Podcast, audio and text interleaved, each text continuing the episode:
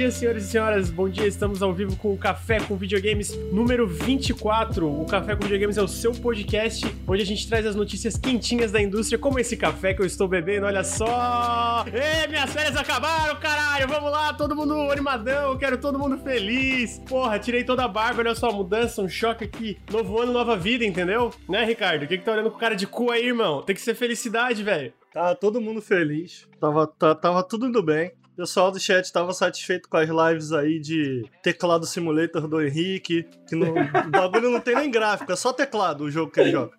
Não tem, não tem gráfico, é só teclado. O pessoal tava feliz aí com, com as lives minhas do Andrezinho. Aí é isso aí. Voltou da rede. Voltei da rede, mano. Porra, porra de rede é essa, cara? Não é que tirou essa merda de rede? Ficou lá, mano. Tu ficou lá na tua rede, bebendo chimarrão. Tu não é do sul? Chimarrão. Eu- eu- o, o- chimarrão é, é um, é um costume do Rio Grande do Ah. Sul, sou de Santa Catarina. Santa Catarina não- bebe, não? Ficar na rede é bom, mano. Que bom. Eu não, eu, eu nunca tomei chimarrão na minha vida. mas tem Nunca? gente Que isso, Sério? cara? Nunca, Caralho, nunca eu já chimarrão. tomei chimarrão, velho. O Lucas não. Que isso? A É, a- nunca- achei que no sul, todo mundo no sul tomava chimarrão e ficava na rede. Nunca, nunca tomei chimarrão na minha vida, mano. Nunca tomei. Ah, ô, ô, Ricardo, eu terminei The Witcher ontem. O, a série. A série, a série, calma. a Ah, caralho, que susto. Ah, e aí, você gostou? Achei legal, cara. Achei, gostei, gostei. É tipo, isso aí, achei- né? É legal. É, legal. Eu, eu- eu admito que eu vou ser pra sempre o fã chato, é a única coisa que eu posso servir no momento de comentar essa série. Eu sou o fã chato. Você quer saber a opinião do fã chato? Me pergunta a minha opinião, entendeu? Se quiser saber a opinião de um cara que, ah, pô, conheci agora, assisti, pergunta pra outra pessoa. Pra outra Pergunta pessoa. pra mim. É, não sou eu. Então eu, como fã chato, detesto muito ali os últimos dois episódios. Eu odeio as mudanças que eles fizeram num personagem que vai ter uma importância. Eu não quero dar spoiler, mas num personagem que vai ter uma importância muito grande daqui pra frente. Mas gosto muito de muita coisa. A- acho que a série vai melhorando conforme os episódios, com exceção dos últimos. Mas gosto muito da Yennefer. Acho que a mina mandou muito bem de Yennefer. Apesar de eu achar, de eu ficar desejando que ela tivesse um, cabo- um cabelo mais indomável e volumoso, igual o da Yennefer. Eu imagino a Yennefer no livro, mano, ela é indomável, aquele cabelão indomável, salgado, para todos os lados, lindaço. É- Essa menina tem o cabelo bem na dela, né? Bem tímido. Aí eu fico meio, porra. Vai ter uma animação agora que vai sair, não vai? Vai, Cara, vai tinha ter, essa história, mas eu não sei mais se tá rolando, né? Que era Eu da. acho que eu vi na lista do Netflix, assim, de próximos lançamentos, se eu não tô É? enganado. Uma série de animação, Vai ter uma série mesmo? The Witch, eu acho que é isso mesmo. É, The Witcher Animated Movie vai ter. Ah, eu não, eu não acho a série qualquer coisa, não. Eu acho que é bom. Ponto. Eu acho que é bom, ponto. Eu acho que tem, tem contos ali que foram muito bem traduzidos, muito legais, muito bem feitos. O pessoal reclama muito do Henry Cavill como Geralt, mas o Henry Cavill, mano, ele é igual o Ryan Gosling. Tu precisa de um papel. Tipo assim, ah, Blade Runner, puta, a gente precisa de um robô, mano. Ele precisa ser meio idiota, sem, sem emoção. Mano, bota o Ryan Gosling. Entendeu? Bota. Bota o Ryan Gosling. Ah, o Geralt, ah, a gente precisa de um maluco, é bruxo, ele sofreu mutações, ele não tem expressão facial. Bota o Henry Cavill, tá, tá servindo, entendeu? Tá servindo. Ele não é um sentido. Grande ator, mas serve o propósito, muito bem. achei que ele cumpriu É. bem, achei que ele cumpriu bem também. É, é, eu gostei, achei legalzinho, quero ver a segunda. Terminei Mandaloriano nas férias aí também, recomendo muito o chat, mano. Mandaloriano é muito foda, puta que pariu. Segunda temporada. Muito bom, né, cara? Meu Deus, mano, é absurdo, eu achei muito incrível. E eu nem sou muito fã de. Tipo, não é, não, é, não é que eu odeio, mas eu não sou muito fã de Star Wars, mas Mandaloriano é caralho, mano. Porra, Sim, é muito brabo. maneiro. Essa eu ainda não É assisti, muito tô a fim de assistir justamente porque não sou muito fã de Star Wars também e parece bom. Mas vale a pena, vale a É, pena. Vale a apesar pena, mano, disso, vale a parece bom. Eu tô vendo o WandaVision. Aí, aí, Tá tá gostando, gostando? cara? Porra, que merda, que seriado merda do caralho. Desculpa. Nossa, desculpa. A galera vai cair em cima aí. Ah, não sei o que, mano. Que merda, que suco de lixo. Nossa senhora. Caralho. Muito chato. Eu vou assistir Vai, pra muito falar mal chato, também. cara. Muito chato, muito chato. Ah, não, porque é uma, é uma homenagem à sitcom. Mano, chato pra caralho. Puta que pariu. Não, mas porra, tem uma trama acontecendo no meio. Vai, uns negocinhos de nada. Que tu fica, ah, velho, nem tô tão interessado nisso aí também. Nossa, muito chato. Nossa, horrível. Muito ruim. Eu não vi o Não veja. Então, Muito ruim. Cancela, vê Mandaloriano e cancela Disney Plus. eu não vou continuar no Disney Plus mesmo. Ô, falando em filme, eu também vi Soul. Falando de Disney aí, Soul é legal. Soul é bom, recomendo. Soul é bom. Eu aprendi assim também. Maneiro, maneiro, maneiro. Só Vale a pena, hein, Henrique? Parece maneiro pra caramba. Não chorei, é porque o último filme da Pixar que eu tinha visto era aquele Viva. É, é Viva, né, em português, é porque eu, eu esqueci É. agora como é que é. Sim, Eu, e esse aí eu, eu, eu, eu, mano, eu chorei, tipo, em prantos, assim. eu já falei, eu você sabe que esse filme aí é filme do Bolsonaro, né? O Viva? É. É, o filme da família, dos costumes. Ah, cala a boca. Enfim, aí. Mas, mas tá aí, né, cara? Queria ter visto mais coisas nas séries, mas não consegui. Mas, porra, Mandaloriano é bom demais, velho. Caralho, mano. Só de lembrar da, última, da música que toca no último episódio já, já fico todo arrepiado aqui. Entretanto, estamos aí de volta com o Café com Videogames número 24. O Ricardo já deu o bom dia dele, né? Já xingou todo mundo. Henrique, como é que tu tá? Dormiu bem? Eu soube que tu virou, virou a noite jogando um jogo que não, a gente não pode falar sobre ainda aí. Um jogo que a gente não pode falar sobre ainda, mas quando a gente puder falar sobre, falaremos bastante. Fiquei jogando, aí deu duas da manhã, falei, pô, vou deitar, né? Dormir, pá. Mas é foda, né, cara? O café com videogames é o meu reset da semana, assim, né? Não importa como eu esteja dormindo e tal. Segunda-feira eu sei que eu vou consertar meu sono, tá ótimo. Tá bom, hoje, hoje eu queria não reclamar de acordar cedo, mas pensar assim, pô, às vezes acordar cedo é bom, né, cara? Pode consertar aí seus horários, tá aí. O que mais me ajudou a regular um pouco melhor o meu sono foi o café com videogames. Dito isso, ontem eu dormi mal. Ontem eu dormi mal de ontem pra hoje. Mas acontece, né? Temos- todos temos nossos Tava dias aí. voltando de férias, né? Porra, se É, primeiro dia de é. trabalho depois de férias você não dormisse mal, é foda, não aproveitou pois as é. férias, né? Daí ontem eu dormi um pouco mal, mas tamo aí. Tu, Ricardo, dormiu bem? Foi dormir cedinho? Eu, como bom adulto, adulto, É, né? responsável. É, né? É, é- é aqui, adulto ó, até ó, sair... cara limpo, ó, cara, cara limpa. Adulto ó. até sair um Assassin's Creed, Não, é. até sair um, um Cyberpunk 2077. Tenho que, eu tenho que zerar, hein, Lucas? Tem que zerar o, o Assassin's Creed que saiu Cyberpunk, eu parei no meio, cara. Até hoje eu não voltei. Aliás, você tá nessa saga aí também, né? Ah, eu, eu dropei, eu dropei. Porra, Lucas! Dropei, dropei, cansei. Aquele, aquele Unto the End que você tava jogando em live parece mais legal do que o Valhalla, Pô, não é honestamente. não, aquele jogo é uma merda. Sério?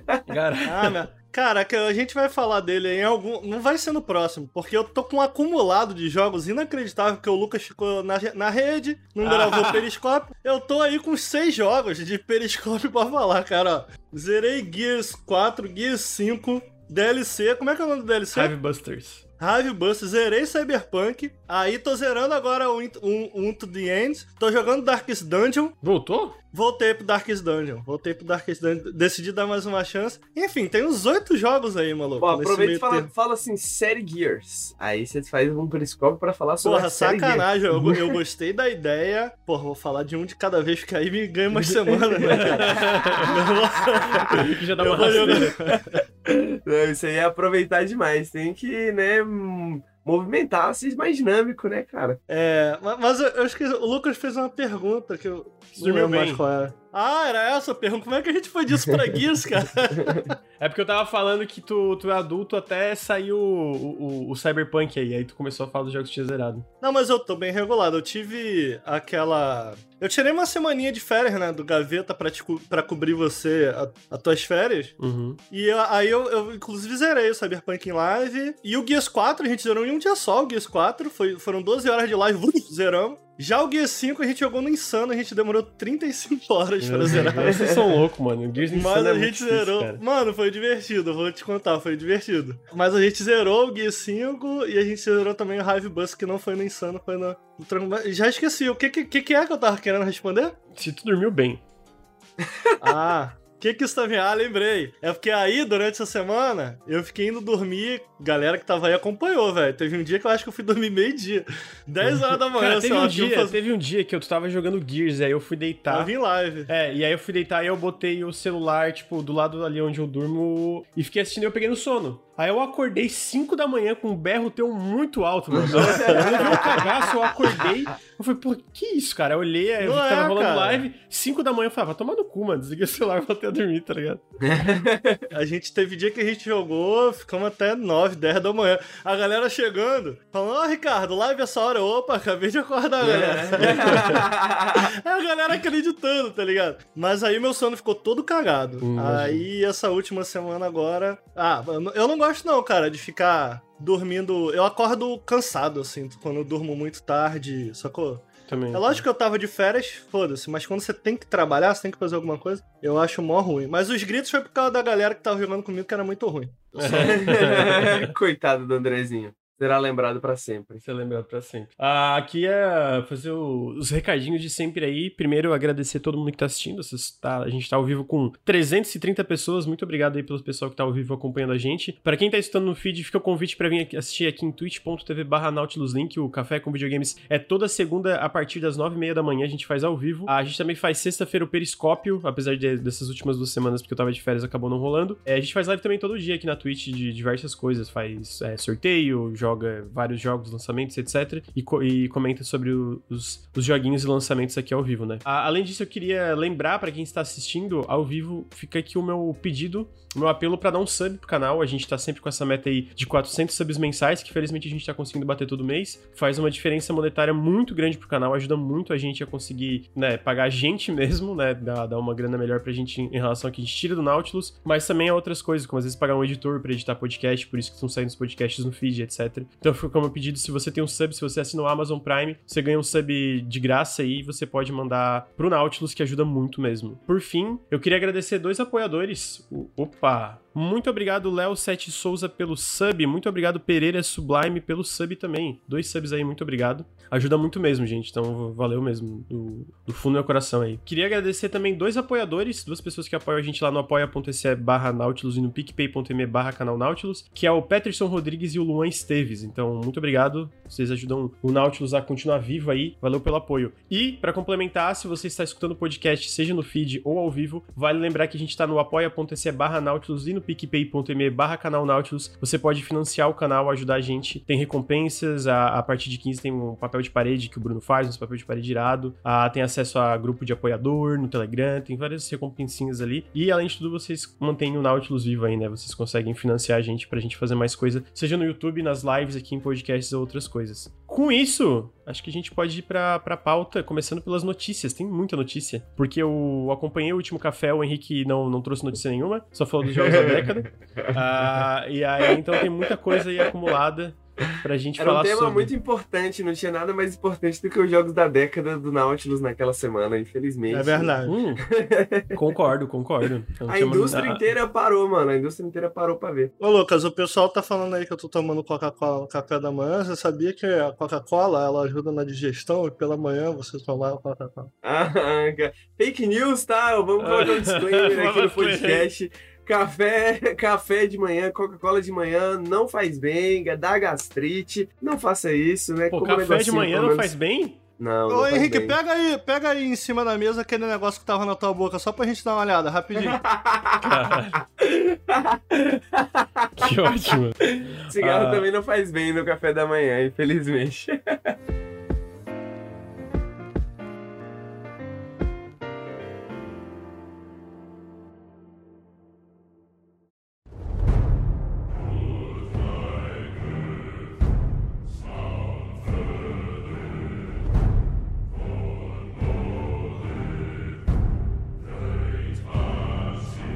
Agora a gente vai pra, pra parte de notícias rápidas aí, né?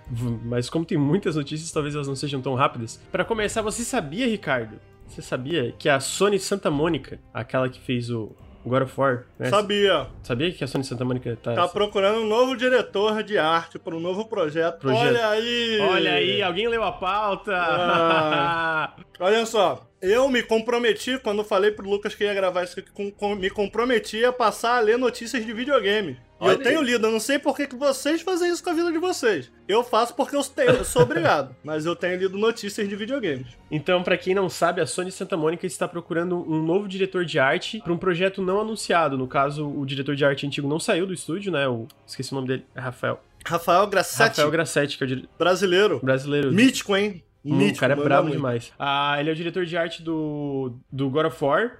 Pelo que eu entendi, ele tá continuando no, no novo God of War, né? No God of War Ragnarok. Só que eles também estão procurando um novo diretor de arte para um projeto não anunciado. Aparentemente, esse projeto tá sendo dirigido pelo Cory Barlog, inclusive. O diretor do God of War novo é um cara que trabalhou com o Cory no, no God of War de 2018. Ele é o diretor novo, né? E o Cory Barlog tá fazendo uma nova IP, um projeto não anunciado dentro da Sony Santa Mônica. O que, pessoalmente, eu achei muito legal. Primeiro porque o God of War 2018 foi um baita de um reboot, né? Não que não tenha, talvez tenha seus problemas, etc. Mas eu ainda acho que eles fizeram uma coisa muito legal ali, eu acho um baita jogão. Foi um sucesso enorme e eu fico feliz que com esse sucesso, tipo, o Corey pôde parar e fazer, cara, eu quero criar uma coisa nova aqui, quero fazer uma parada nova dentro da Sony Santa Mônica e tá tendo, aparentemente, tá tendo a oportunidade para fazer isso, né? Eu espero que seja uma nova IP e que, porra, seja tão legal quanto o God of War é, porque eu, eu gosto bastante de God of War, mano. Eu acho, eu gosto da trilogia antiga e eu, e eu gosto bastante de É muito 2018 bom. também. Eu acho que a esperança aí é que não cargue no segundo jogo, né? Uhum. Principalmente porque o primeiro jogo ele tinha muito DNA do Barlog, né? Sim. Muito DNA do Barlog. O Barlog ele trabalhou na série God of War desde o início, né? Ele já tinha sido. Pra mim, ele é diretor dos dois melhores God of War, na minha opinião. Que é o 2. Que foi o 2 e esse agora. Eu Esse, acho. Eu gosto do God of War 3, mas de maneira geral, como jogo, assim, eu acho que o God of War 2 é o melhor da. Não dá nem pra dizer trilogia antiga, porque, sei lá, teve cinco. É, saiu... é verdade, teve o Ascension e que é saiu o. Ascension, tiveram algumas outras coisas depois. Mas eu acho o 2 excelente. O 1 eu acho que tem a melhor a história fechada, assim. Uhum. Eu gosto muito da história que o 1 conta fechadinha, é maneiro. Que foi o David Jeff, né? Sim. O 3 quem dirigiu foi o maluco que fez agora o jogo de Star Wars. Como é que é o nome dele? Fallen Order. O Fallen Order, esqueci o nome do diretor, É mas o- foi ele que fez. Putz, pior que eu também esqueci, mano. Esqueci Mas. o nome dele, é um, é um careca. Esqueci o nome dele. E o 3 eu gosto muito das boss battles, né? Mas eu não gosto do jogo em si, a progressão do jogo em si eu não, eu não gosto muito. Aonde eu quero chegar é que o, esse, esse reboot tinha muito DNA do Balog, né, cara? E o Balog, ele, por trabalhar na, na, na franquia antiga, ele entendia muito bem O God of War. Guilherme trouxe o, o Guilherme, o Guilherme Souza trouxe aí Stig Asmussen. Obrigado, cara. É, Isso, o, o o Stig, isso mesmo. que deu branco. Então vamos ver. Agora me parece também, Lucas, que no primeiro eles já deixaram bem desenhado, né? É a história da, O- como todo. né? É, né? Porque ele fala em É. entrevista, na- eu lembro na época que saiu, ele falou: ah, era, é pra ser uma. Não sei se era trilogia ou quintologia que ele falou, mas tipo, ele falou: ah, a gente já meio que dividiu essa saga, já meio que tá, tipo, tudo delineado, assim, né, de como ela vai avançar e tal. Então, pelo menos da parte da história, provavelmente vai seguir o que eles já deixaram pronto nos outros jogos, né? Até, até porque tu chega no fim do, do, do God of War 2018, meio que parece que eles já têm uma ideia pra onde ir, especialmente pelo, pelo epílogo ali do jogo, né? Tem meio que um epílogo, Sim. né? Um, final, pós-final do jogo. Então eu imagino que nessa parte não, talvez não tenha tanto que se preocupar. Agora realmente É. fica no, no momento a momento, né? Na estrutura, nas mecânicas, como eles vão evoluir isso e tal. O God of War, ele, ele é um jogo é, diferente de muitos jogos que eu vejo por aí. Acho que é algo que eu. Eu, eu não amo tanto o God of War quanto muito da galera ama. Eu, eu acho muito bom. Uhum. Eu não amo, assim. Mas uma coisa que você não pode tirar dele é que é um jogo que tem, tem uma visão muito específica, sabe? Uhum, uhum. Claramente eles. é, Foi, não foi um jogo assim, tipo, cara, a gente tem que fazer um God of War. sacou? Não, ele é um jogo que te- teve uma visão, teve um. Tipo, cara, a gente quer algo bem específico, sabe? Sim, Então sim. vamos ver como é que eles fazem isso sem o Barlog. É, eu, eu gosto de como eles fizeram essa interpretação da mitologia nórdica, né? Não que É seja uma parada legal. super revolucionária, mas eu acho bem legal, bem próprio, assim, sabe? Eu acho que eles. E como eles trouxeram também até um próprio deus de outra mitologia pra mitologia nórdica, sabe? Como eles conectam isso e tal, eu acho uma coisa bem legal. Então, eu tô bem curioso, eu gosto muito do God of War 2018. Eu não acredito que o Ragnarok vai sair em 2021. Eu acho que é caô, não vai sair, né? Porque ele foi Eu anunciado. acho difícil, né? É, ele foi anunciado com uma data de 2021. Eu acho nem fudendo que sai. eu Acho muito difícil mesmo. Mas, de qualquer forma, eu tô bem curioso pra ver como, como eles vão evoluir isso. E tô curioso pra ver essa nova, nova IP, esse novo jogo. Especialmente se for o novo jogo do Corey, porque eu acho que o Corey mandou muito bem. Eu também gosto bastante do God of War 2. E eu acho o 2018 do caralho também, né? Então, eu, eu lembro que lá em 2018, na, no vídeo nosso dos jogos do ano, ele foi o meu. A minha menção honrosa, né? O meu jogo do ano mesmo foi Celeste, mas o God of War foi minha menção honrosa. Então, tá aí. Henrique, tem alguma opinião? Eu acho que não sei se jogou God of War, os antigos, jogou? Não joguei. eu joguei os antigos do PS2, mas não joguei esse novo pra ver como é que tá. Não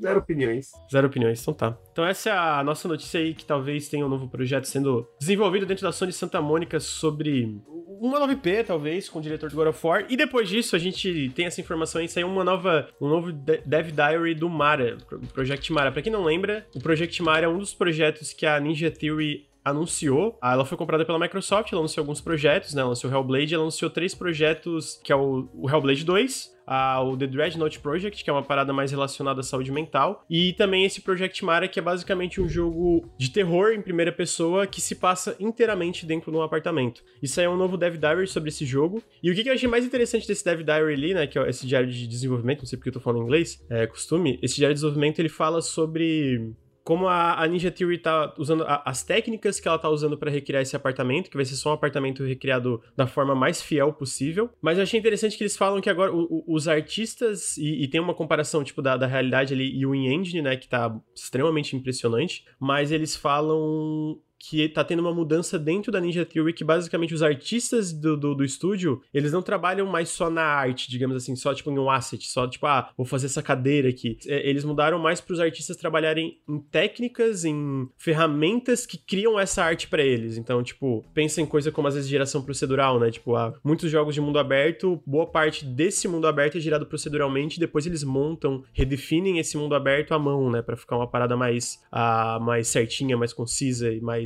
como eles envisionaram a parada, né? O próprio Homem-Aranha de 2018, a Nova York originalmente foi criada proceduralmente, depois a Insomniac foi lá e moldou ela como ela queria. Mas eu achei interessante essa parada de criarem a técnica para criar os assets, porque eu acho que é uma das coisas que indo para frente, até porque tem essa parada de Houdini, né, que é uma, uma parada de geração procedural que mais estúdios estão usando para criarem os mundos dos seus jogos, é uma parada que facilita a criação de assets para estúdios menores, né? E a própria Ninja Theory é um estúdio menor se comparado a outros, outras gigantes aí de AAA, etc. Né? Cara, muito legal esse Dev Diary ele tem uma parte que eles falam sobre justamente sobre isso, né? Uma tecnologia que eles tiveram que criar do zero para colocar poeira pelo apartamento, tá ligado? Uhum. Tem, tipo, fiozinhos de poeira. É, admito que assistindo me deu uma puta agonia, porque eu falei, mano, alguém devia varrer isso aqui, tá ligado? Eu espero que o jogo te dê essa possibilidade de você pegar uma vassoura e varrer o chão, porque tá muito sujo. Mas eles falando que eles não podiam espalhar essa poeira manualmente pelo apartamento inteiro, né, mano? Seria inviável, né? Então, eles fizeram proceduralmente tudo ficou muito maneiro, mano. Eu achei bem legal, eu acho que a parte que mais me interessou nisso, porque, tipo, por exemplo,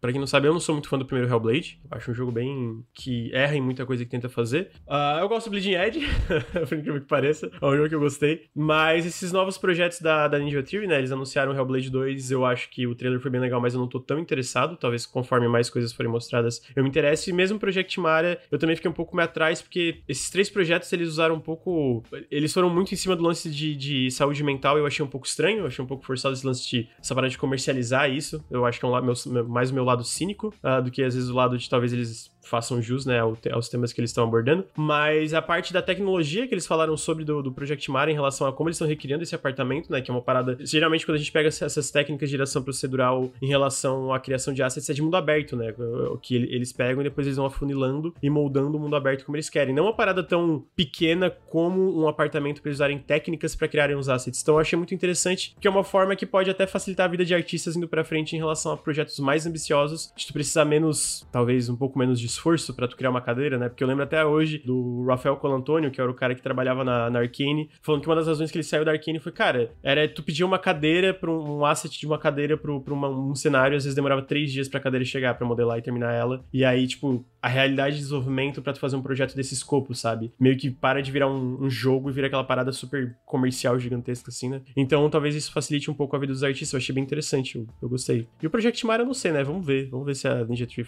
manda. Você sabia, Lucas, que o apartamento que está sendo utilizado aí, remodelado, é, é brasileiro? Que? É mesmo? Eu, eu acho. É, da Mara Maravilha pariu, nossa senhora. Cara, o Ricardo tava até agora com isso na mente, cara. Eu, eu vi uma, ele umas três vezes com um sorrisinho no rosto, eu tenho certeza que ele pensou nessa piada faz tempo, queria muito falar ela. Ai, Caralho. Bane o Ricardo dessa stream. Cara. Lucas, eu posso voltar a dormir, cara? Você me permite? Porra, mano, eu também queria, mano, mas é foda, né? É, não, a gente não pode essas as coisas que a gente quer. Ricardo, qual é a tua opinião sobre isso? Pô, eu tinha uma opinião, mas agora esqueci. Fica falando merda, mano. Caralho. Ah lá, Lucas! Não, eu, sempre que eu vejo essa mulher, eu lembro que ela te deu um fora por e-mail. Não é fora, mano. Caralho. Muito bom. Eu levei um sempre esporro eu porque vejo... eu fiquei pedindo aqui do, do Hellblade. que fora, velho. Cala a boca. Eu amo essa história, mano. O Ricardo, ele, ele é muito fanfiqueiro, mano. Ele pega as paradas e muda muito, cara. Puta que pariu. Vai eu acredito que adicionar magia é realidade, entendeu? Então, não, tipo mano, assim, não, eu discordo. Porque não é, não é, é vocês que ficam ouvindo é merda na internet depois, mano. Vai tomar no cu. Eu, hein, palhaçada. Levou um fora é, é, da atriz que faz é, o Hellblade, é, mano. É, pois é, pois eu é. Pra quem tá perguntando a história, porque eu mandei uns três e-mails pedindo aqui do Hellblade, sabe? E aí mandaram, não, a gente vai ver se a gente pode mandar. Deu, pô, vocês já viram isso? Vão poder mandar? Não, a gente vai ver se a gente pode mandar. Pô, vocês já viram isso? Mandar? Não, a gente não viu não e não vou mandar mais também. Aí eu falei, tá bom, então, desculpa. E aí? E foi ela que tava é, assinado por ela. Eu lembro, na, minha, na minha mente estava assinado por ela a, a, o e-mail, então. Tá aí, essa é a história. Esse, esse e-mail tá guardado como favorito na de e-mail do Nath. Pô, cara, eu ia comentar alguma coisa, mas realmente eu não lembro mais o que eu ia comentar.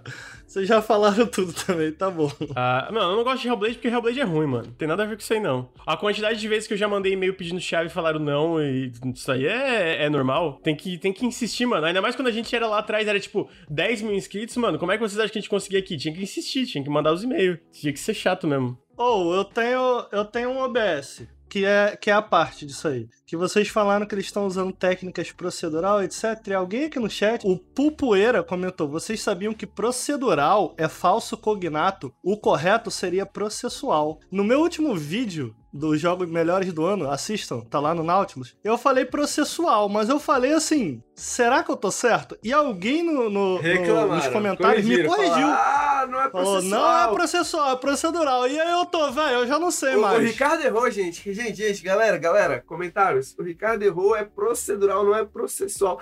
Eu acho uma coisa, tenho uma opinião. Consertar o português dos outros é um bagulho de gente chata, entendeu, gente? Faz isso não, velho. Faz isso não, velho. Faz isso não. Tipo assim, a linguagem é um campo de batalha político que a gente tá aí, né? Procedural, processual. Mano, processual é uma ótima palavra. Procedural nem existe, provavelmente, no dicionário, nem é dicionarizado, provavelmente. Mas ninguém vai saber do que a gente tá falando se a gente falar processual, mano. Então tem que uhum. falar procedural. É, é, é, Você acha que eu deveria ter falado eu procedural? Que você tem uma boa justificativa para falar processual, se você quiser, entendeu? E se alguém te corrigir, você fala, mano, para com isso. Fala o que você quiser, fala o que tiver no seu coração. Não, eu, eu quero falar certo. eu, vi, eu vi processual no, no seu roteiro e deixei lá porque eu falei. Eu, eu, acho que é interessante, sacou? Tipo, são escolhas que a gente faz com a língua e não tem exatamente um certo, entendeu? Não tem um certo e um errado, né? Porque a língua, ela tá em constante modificação. Se a gente convencionar eventualmente que processual vai ser usado para traduzir procedural, a gente vai todo mundo eventualmente começar a falar isso. É porque eu já vi desenvolvedores, já conversei com desenvolvedores brasileiros aqui que falam procedural desenvolvedores. A gente tem um nome específico para esse fenômeno, né? Mas a gente traz as palavras lá de fora pro nosso vocabulário, né? E eu acho que a língua é sobre comunicação, né? E procedural é, é justamente a palavra que a gente lê em inglês e a gente fala em português. Mas assim, teoricamente, o correto gramático, né, seria processual, porque é justamente algo que é feito através de um processo, né? E não feito à mão e etc hum. e tal. Hum. Procedural não, não nem, nem é dicionarizado, se eu não me engano, em português. Entendi. O, o KT Antifa, ele tem ainda uma nova proposta. Ele falou assim, nenhum nem outro. Fale inglês da maneira certa por reconhecer. Então a gente tem que passar a falar procedural. procedural. Geração procedural. Procedural. procedural. Né? é, então, eu acho que a língua, ela é, ela é móvel, sabe, gente? Então, eu acho que é... Essas discussões são legais também, pô maneiro, mas eu acho que todo mundo pode falar o que quiser, entendeu? Se a gente se entender. Outro dia eu tava assistindo jogabilidade e o André falou uma coisa que eu já falei já me corrigiram. E tá só errado. Que foi o. Assu você, você tá assumindo algo, quando presumindo na verdade eu queria algo, dizer é. presumindo. Eu tô usando assumindo por causa de assume, do Mas inglês. Mas tanta gente fala que hoje em dia, é igual literalmente, sacou? Tipo, literalmente entrou no dicionário como figurativamente, sacou? Porque as pessoas usam literalmente tanto errado, uhum. né? Tipo assim, caralho, eu tava literalmente morrendo de fome. Que lá no dicionário de Oxford colocaram, ah, literalmente, e às vezes é figurativamente falando. Porque, mano, é isso que acontece, sacou? Não tem um, não tem um certo e um errado quando a gente tá falando de língua. É como as pessoas utilizam Entendi. em certos momentos do tempo. E na internet, falando sobre videogame, a gente usa bastante procedural. Talvez, quem sabe, depois dessas discussões a gente não comece a usar processual. Vacilão é o André, então, porque o André, ele tem, ele tem opiniões fortes a respeito disso, Henrique. Mas o André Caralho, só fala merda, né? Então tem isso aí. Ah, meu Deus. Desculpa a vírgula aí, ô. Ah, tá aí, né? Pessoal, procedural, quem liga, velho? Caralho, pô, que, que papo bobo aí. Vocês são muito bobos, mano. Não tem, vocês não tem coisa mais importante pra se preocupar, não. A próxima notícia é que estão fazendo um novo Battlefield aí, né? Mas Novidade, estão fazendo um novo Battlefield, olha só. Mas a, a, notícia é que, na verdade, são, vão ter duas versões desse novo Battlefield. Ele vai ser cross-gen. Só que a, as, as, versões da próxima geração vão ter um multiplayer, porque basicamente, aparentemente, está numa nova versão da Frostbite. Então vão ter um online com até 128 jogadores. Mais as versões de PlayStation 4 e Xbox One provavelmente não vão ter essa quantidade de jogadores, né? Vai ser tipo 64, que era o, o padrão do, do Battlefield, né? E também que estão fazendo um modo Battle Royale, mas um modo Battle Royale um pouco pouco diferenciado pro Battlefield, que não é aquela parada que tu dropa no começo da partida e depois tu morre e acabou. O modo Battle Royale de ter aquela galera, aquele caos todo, mas tu fica dando respawn, né? E tem muito mais foco em veículo também, vai ter tanque de guerra, avião, a porra toda, pra galera se matar no, no, no, nos campos de batalha ali, nos Battlefield, kkkk. Cara, vocês são fãs de Battlefield? Faz muito tempo que eu não jogo BF, mano. Faz muito tempo Cara, mesmo. eu joguei, eu joguei o 5. É maneiro. Eu tenho o 5 falando nisso. Eu comprei, velho. Caralho, tá lá na minha loja da Origin lá. Deve ter gastado uns 120 conto nessa porra. É muito mais ou menos, hein, velho? Puta que pariu, mano. Você acha, velho? Pô. Ó, cara, eu joguei. Qual, qual foi aquele que saiu no PlayStation 3, cara? Que era Battlefield 1800 e alguma coisa, que era só umas ilhazinhas. Nunca ah, sei era PC um, esse tá, tô Battlefield. ligado. Era um menorzinho, né? Era tipo um projeto, lembro. Lembra desse? Cara, eu me diverti tanto com esse jogo que aí eu comprei. Eu comprei depois o Bad Company, joguei muito, gostei pra caralho do Bad Company, 1 e o 2. Aí eu acho que eu fui. Depois do Battlefield 1 foi. Foi qual? É 2? eu não lembro mais. Eu acho que depois do ano foi o 5. Eles têm aquela spin-off também. Eu pulei o One, aí fui pro outro, só que qual que é a parada? Quando eu era mais novo, quando eu joguei esse da PSN, eu tinha amigos. Agora eu não tenho mais, mas com amigos é muito show. Porra, eu acho muito divertido Só o jogando Battlefront esses dias aí, Eu né? gosto. Ah, mas não foi muito pra frente, não. Tudo bugado. Eu gostava de Puta Battlefront antigamente. É, o, o Battlefield, mano, a- o, o 5 especificamente, né? Ele é muito razoável, assim. Ele tenta ser um- uma volta, né? Pra meio que usar os origens da série e tal, tal, tal. E eu acho que foi, tipo assim, foi tão volta que o pé passou batida, assim. Joguei um multiplayer bastante tempo, assim. Falei, mano, o que, que eu tô fazendo com a minha vida, honestamente? Joguei a campanha single player, mas é tudo aquelas cinemáticas e tal. Não lembro de absolutamente porra nenhuma, Sim. sacou? Tipo, lembro que era drama, emoção e, e- e- e pancadaria. Explosão, Exatamente, bonito. sacou? umas poeira voando. os avião. E, porra, tem aquele grande problema que eu acho do Battlefield, velho. No multiplayer você joga como nazi, velho. Eu odeio jogar como nazi, mano. Qual, por que, que o jogo te faz Aham. jogar como nazi? Quem quer ser um nazi, mano? Tá ligado? Porra da bandeira lá Aham. de ferro lá, mano. Vai tomar no cu. Que porra ridícula. Ridícula, velho. Além disso, esse novo vai ser contemporâneo, né? Vai voltar para a parte mais contemporânea na parte de, bom, facção e etc, né? Então, É, eu imagino, eles receberam bastante backlash por causa disso no 5, né? Tipo, galera, porra, passou, hein? Já passou essa fase aí de ficar jogando de NASA, hein? E eu imagino que tenha alguma coisa a ver com isso também. Tem o Bad Company, né? Que era legal, então talvez seja sendo um reboot, né? Talvez, quem sabe, eles não conseguem fazer alguma coisa interessante, né? O último que eu joguei foi o, o que tinha Levelator. Acho que é o 1, né? Que eles chamavam de Levelator, que o cenário mudava e pá. Era maneiro, mano. É- A parada é que eu acho que é um jogo bem de squad, assim. Eu, ach, eu achava muito maneiro você ter que ir ajustando com a tua equipe. Ah, olha pra lá. Não sei o que. Porra, era irado e tal. Mas Mas... Eu, eu acho que a dinâmica do multiplayer dele eu acho muito interessante, assim, tipo, essa dinâmica de muitos jogadores que você é, é meio. É, é meio que não é sobre você vencer ali, é sobre você afogar o inimigo em, em- em unidades, tá ligado? Então, tipo, você não consegue ganhar a batalha sozinho, mas, pô, quanto mais você fizer ali, mais você ajuda o cara que tá atrás de você a avançar, sacou? E conseguir dominar aquele ponto que tá ali na frente, sabe? Então, eu acho que a dinâmica do, do Battlefront, a dinâmica do Battlefield, eu acho que é muito interessante e eu acho que devia ser até mais aproveitada, assim, tipo, tinha aquele jogo Planescape, se eu não tô enganado, PlanetSide. isso, ligado? É um multiplayer, né? É, exatamente. Porra, eu nunca joguei, tá ligado? Quer dizer, eu joguei um pouco, tava meio merda na época, mas eu já li muitas histórias de jornalistas que jogaram na época que o multiplayer tava grande e tal. E, porra, parece incrível, sacou? Tem seu esquadrãozinho lá e tal, e todo mundo tá, tem uma, uma parada global, né? Tem todo um, um esquema global acontecendo. Eu acho que é o que deveria ser mais pro- explorado, né? É, eu imagino que deva ser muito caro também, muito difícil de fazer algo assim. Eu queria que Battlefield fosse mais, mais ousado, assim, sacou? Tipo, foi, o Battlefield pra mim foi uma bela decepção ultimamente. e Eu não tô esperando muita coisa, não, mas espero eu coisa gosto, cara. Eu, eu gosto, mas assim, a última, o último Battlefield que eu joguei de verdade, tipo, mano, eu quero, eu quero pelo menos ser razoável nesse jogo, foi o Bad Company 2. Eu lembro muito vividamente que eu demorei 30 horas pra me achar razoável no jogo. E 30 horas hoje em dia, pra mim, é um tempo, né, velho? Porque até eu me sentir razoável, eu não tava me divertindo de verdade. Eu tava só tentando aprender. E morrer toda hora não é muito legal, tá ligado?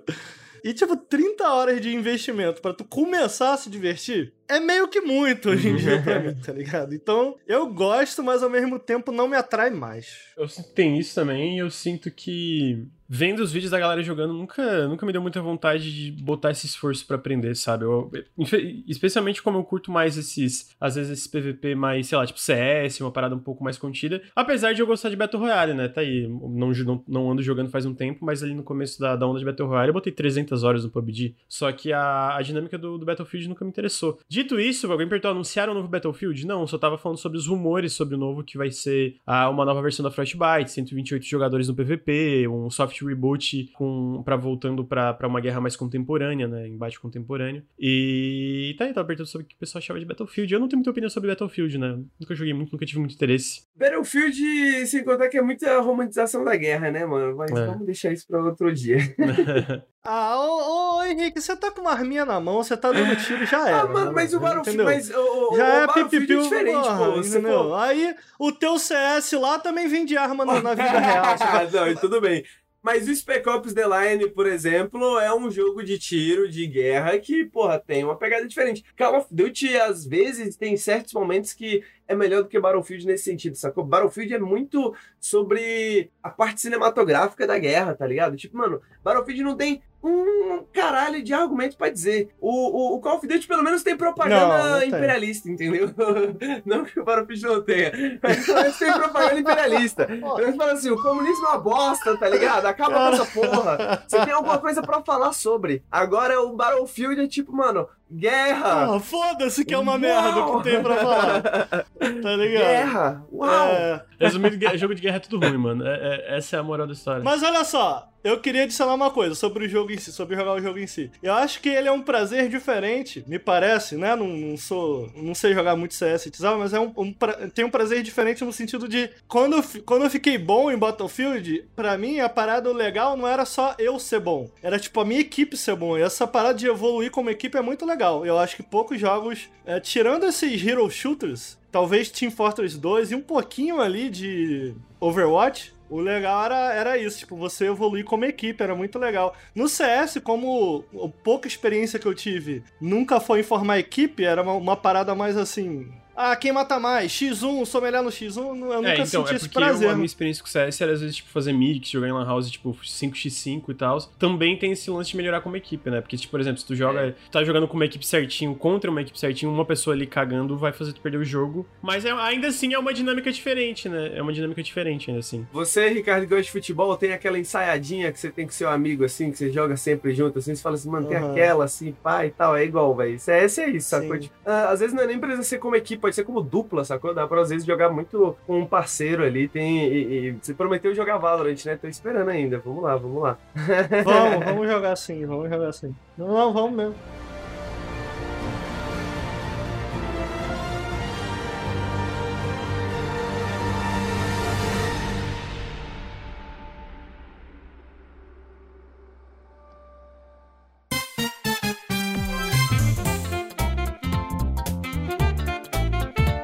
Próxima notícia não é bem uma notícia, mas eu quero, eu quero mostrar porque eu achei, achei o trailer muito incrível. Agora, em fevereiro, vai sair o Super Mario 3D, 3D World pro Switch, que era basicamente o Super Mario 3D do, do Wii U. Ele vai ser lançado agora pro Switch. Mas o lance é que ele vai carai, ser. Ele, ele, vai ser lançado com um extra, né? Ele vai ser lançado tipo com uma expansão chamada Bowser's Fury. E é basicamente uma ilha. Na verdade, são tipo várias ilhas, né? Mas tu explora todas elas meio que em conjunto. Onde tu tem que. Tu vai explorando a ilha, pegando os negocinhos porque o Bowser, uma hora, ele vai ficar puto. E aí tu vai enfrentar um Bowser gigante. Se tu consegue pegar todas as coisinhas, tu vira um Mario gato, tipo um Mario Super Saiyajin gigante. E tu sai com o Bowser gigante na porrada. E eu achei isso espetacular, mano. Eu achei isso okay. incrível, mano. Basicamente, tu vai na ilha explorando para pegar esses negocinhos. Se tu pega eles a tempo, tu já tá pronto ali para virar o, o, o, Mario Gato gigante, senão tu tem que pegar enquanto o Bowser tá quebrando a parada toda, a ilha toda, né? Mano, a roupinha do gato já é muito OP, né, velho? Vamos, vamos combinar. Puta merda. E, é mano, tu vira um gato gigante pra sair no soco com o Bowser, mano. É tipo o Mario Super Saiyajin versus Bowser não Super Saiyajin. Eu achei isso incrível. O trailer é muito foda. Muito foda. A galera fala muito bem do Super Mario 3D World, né? Eu não cheguei a jogar ainda, eu vou jogar agora no Switch. Mas eu achei muito da hora esse, esse esse, essa expansão, porque eu achei um pouco diferente, sei lá, mano. Dentro do, do, do, modelo de Super Mario 3D, sabe? Ser essa parada meio com timer, que de repente tem um Bowser gigante que tá tentando destruir a ilha toda e tu tem que enfrentar ele no soco depois. Eu, eu achei, achei muito, muito da hora. Falaram no chat, é o Godzilla vs King Kong dos videogames. É isso aí, mano. É um Bowser gigante, um Mario gigante. Os dois kaiju assim saindo no soco, velho. Porra, Mario 3D é muito bom, mano. Odeio, odeio a Nintendo como empresa, tá ligado? Mas não sei se tem como separar a empresa do, da arte aí, mano. Mas. Ela faz jogo bom, é, é, isso aí. É, é, é eu adoro os jogos da Nintendo, velho. Sem, sem. Porra, e Mario 3D World é um dos negócios mais legais que eu já vi, tipo, recentemente do Mario, assim, sabe? Eu joguei o. Joguei o Odyssey, Joguei bastante o Odyssey, joguei bastante não, né? Joguei algumas horinhas do Odyssey, achei bem legal e tal. Mas em questão de, de ser inovativo, assim, porra, acho que o 3D World fez muito mais pela, pela série, assim. E eu tô feliz que mais pessoas vão jogar. Eu sinto que 3D World, na parte de estrutura, é um pouco mais tradicional. É, é, é um pouco, mas, tipo, cara, tem várias pegadas legais, assim, tipo, mano, o bagulho que você pode jogar co-op, sacou? Tipo, você pega o controle, aperta lá, já tem outra pessoa naquele mundo jogando co-op, e aquele mundo, ele é mais estrutura, ele, ele é tradicional no sentido de que são fasezinhas né? Mas eu acho que a, a, as fases são muito diferentes, você não acha, Ricardo? Cara, assim, você tem que levar em conta que eu não sou nenhum expert em Mario, né? Nunca zerei o clássico, apesar de ter jogado, eu fui o garoto Sonic, mas a minha experiência com Mario, ela meio que se resume ao Galaxy, que eu joguei, eu adoro. E a esse é, 3D World, que eu tava, joguei uma boa parte em live. Ele, ele lembra bastante os jogos 2D, só que ele é 3D, né, cara? E, pô, eu acho que isso muda muito. Eles sabem se utilizar muito bem disso, entendeu? De unir o tradicional ao novo de uma maneira muito interessante. Eu, quando jogo ele, eu não sinto que eu tô jogando os jogos clássicos, sacou? Eu acho. Eu senti ele bem diferentão, especialmente para mim, que, né, que jogou. Que na linha do tempo jogou clássico, Galaxy e esse. Eu acho que são jogos muito diferentes, os três, tá ligado? E os três são incríveis, são meio que incríveis. Eu fiquei muito positivamente surpreso quando eu joguei o 3D World. É muito bom, cara. É muito bom, é muito divertido. É, não, não só o level design é muito, muito inventivo, não tanto quanto o Galaxy, é real, realmente, mas os power-ups dão uma, uma modificada muito legal no, no jogo, né, cara? E ele é tão qual a palavra que eu tô tentando buscar? Não, eu, eu vou usar carismático, usando a palavra errada, mas não era essa que eu queria usar, não. Mas ele tem uma vibe tão gostosa, né, cara? Tão legal, tá parecendo muito legal esse, esse DLC eu tô vendo aqui enquanto tá passando. É, eu digo tradicional, tipo, não é necessariamente nos níveis, sabe? No, contigo, cada nível e tal. Eu acho que isso ele pode se diferenciar até porque eu não joguei. Eu falo mais a estrutura de como tu avança ele, sabe? Por exemplo, eu sinto que isso pode ser um pouco mais diferenciado, talvez. É, o mundo, ele é, ele é estruturado de uma maneira bem clássica, mas ao mesmo tempo ele também, tipo, o próprio mundo ele tem alguns segredinhos que você consegue encontrar só com, com algumas roupinhas. Então você tem que entrar na fase, pegar a roupinha, voltar no mundo e tentar, sacou? Tipo, tem alguns segredos, assim. É bom, os antigos também tinham, mas de uma forma meio diferente. O, o que eu acho que é a, a, parada do 3D World é que, o Ricardo falou, né? Não, não, não sinto que eu estou jogando os Marios clássicos, de fato. Mas eu também não sinto que eu estou jogando Mario 3D, sacou? O Mario Full 3D, sacou? É, tipo, verdade, não, não, parece um verdade. Galaxy, não parece um Odyssey, não parece exatamente nada Isso. que eu tenha jogado antes, assim assim, né? Ele, como o Ricardo falou, ele tem essa união, assim, de. Tem muitas técnicas de movimentação, digamos, que vieram dos 3D, algumas não tem, e tem muitas coisas que são, digamos, técnicas de movimentação do, dos clássicos, sabe? E é essas duas coisas misturadas. E às vezes na fase, uma hora tem uma coisa, outra hora tem outra, tá ligado? E, tipo, eu acho que é isso, assim. Ele é um dos Marios mais diferenciados, assim, que, que saiu nos últimos tempos. Talvez se você achou que o Odyssey era qualquer coisa, ou se você faz tempo que não joga um Mario novo, assim, eu, eu diria que vale, vale a pena jogar. Yo, a Nintendo, cara, ela desenvolveu ao longo desse tempo aí, desde que o Mario se tornou 3D, um estilo visual muito característico e lindo. Vocês não acham? Tipo, esse estilo visual 3D, tu bate o olho e tu fala. Nintendo! Porra, isso é, é, é, Nintendo fez, tá ligado? É muito bonito, é, eu acho que eu, acho não gostoso, sei explicar, assim, tá confortável esse mundo, assim, né? É, não é, cara? Eu entendo quando, tipo, a galera... Antigamente a gente reclamava, né? Porra, esse bagulho da Nintendo ser um, os jogos meio família, né? Mas hoje em dia, mano, tudo que eu quero é uns joguinhos em família, sacou? Tipo, mano, isso aqui parece muito mais Pô, legal perfeito. do que o Battlefront, Ninguém aguenta mais jogo violento, sério, não. Ah, eu um samurai fazendo coisa séria, sou um deus fazendo coisa séria, sou um soldado espacial fazendo... Chega, mano, ninguém ninguém. Foda-se. Qualquer pessoa que tá ali do seu lado pode pegar um controle e jogar com você a qualquer momento, mano, e começar a jogar, sacou? Tipo, não tem que ficar aprendendo, não tem que ficar nada. Se qualquer hora você joga e tem muita coisa pra descobrir, muita coisa pra repetir, é só um lugar, mano. Jogos que são espaços confortáveis de se estar, tá ligado? Tipo, não é difícil, não é o melhor jogo do mundo, mas o tempo todo que você passa ali, você aproveita e você curte, velho. Eu tinha um amigo que me zoava lá no início do PS3, quando eu comecei a jogar. Eu gostava de Devil May Cry, Demon Souls, ele falava, pô, cara, tu é, tu é um moleque muito estranho. Tu gosta de Devil May Cry, tu gosta de, de- desses jogos todo escuro e tal, e tu gosta de uns, jo- de uns jogos de criança de bichinho. Para com isso, velho. Jogo de bichinho é demais, mano. Caralho. Top. Não, mano, não tem como, velho. Mas parece que, tipo, é isso, né? Eu lembro que muito tempo. Eu acho que pra vocês devem ter tido essa experiência também, né? A gente que pegou essa era de do- dos anos 2000, quando os videogames estavam começando a ser reconhecidos com seriedade, e nos eventos tinha um monte de mulher pelada, porque agora videogame é coisa de adulto, sacou? tipo, você, todos vocês que pegaram essa pegada na internet, era isso, né, mano? Ou você era o cara que gostava dos jogos de adulto, dos jogos pau, ou você era o cara que gostava dos jogos da Nintendo. Não podia ter os dois, sacou? Você não podia transitar entre os mundos, não. Agora, hoje em dia, pelo menos, porra, a Nintendo voltou pro seu lugar de fala, né? Hoje em dia a galera paga pau pra Agora tem uma questão, Lucas. Se o jogo é mundo aberto, mundo aberto não, né? Um mapa aberto, é um mini sandbox, que você tem que ficar coletando, você que tava falando aí, né? Você tem que ficar coletando recurso pra depois ir pro meio do mapa batalhar. O que que isso te lembra? Ah, absolutamente nada Para do que pra pensar lembra. Ô, eu tava puto, mano. Esse dia eu tava jogando, aí eu, eu, eu vi alguém. Eu tava, ah, eu tava jogando o Astro's Playroom, cara. Eu zerei o Astro's Playroom. Eu falei, mano, porra, gamer é muito burro, né, cara? Gamer tem que acabar. Os caras ficam lá, porra, ah não, jogo Collectatom, sabe? Envelheceu mal, porra, envelheceu mal. Não dá mal pra pegar os pedacinhos de quebra-cabeça, pegar, pegar o quadradinho, pegar a bolinha. Aí os caras vão lá, pegam lá os galhos, pegam, pegam as folhinhas, vão lá craftar a alquimiazinha lá, a magia do bruxinho. Aí vão É lá, ridículo, pega, né, os cinco galinhos, cinco negocinho e curo, curo Fica o barãozinho. dando o barãozinho do sangue árvore. lá. Ah, não, aí é legal o Collectatom. Agora tu pega as bolinhas jogo de Collectatom, é ruim. Ah, vão tudo tomar no cu, mano. Ah, só falo Falou merda. tudo, Lucas. Falou tudo. Entendi Pau. nada, mas tá aí.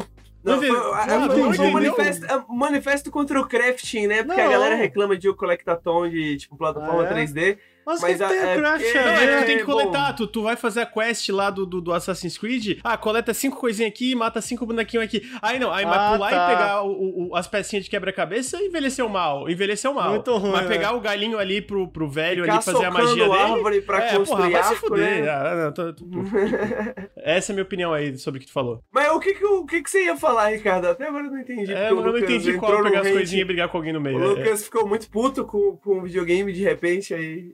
Caso não tenha ficado claro, a minha mente que tá em anos muito à frente do de vocês, caso não tenha ficado claro, é o primeiro Mario Battle Royale da série. tá.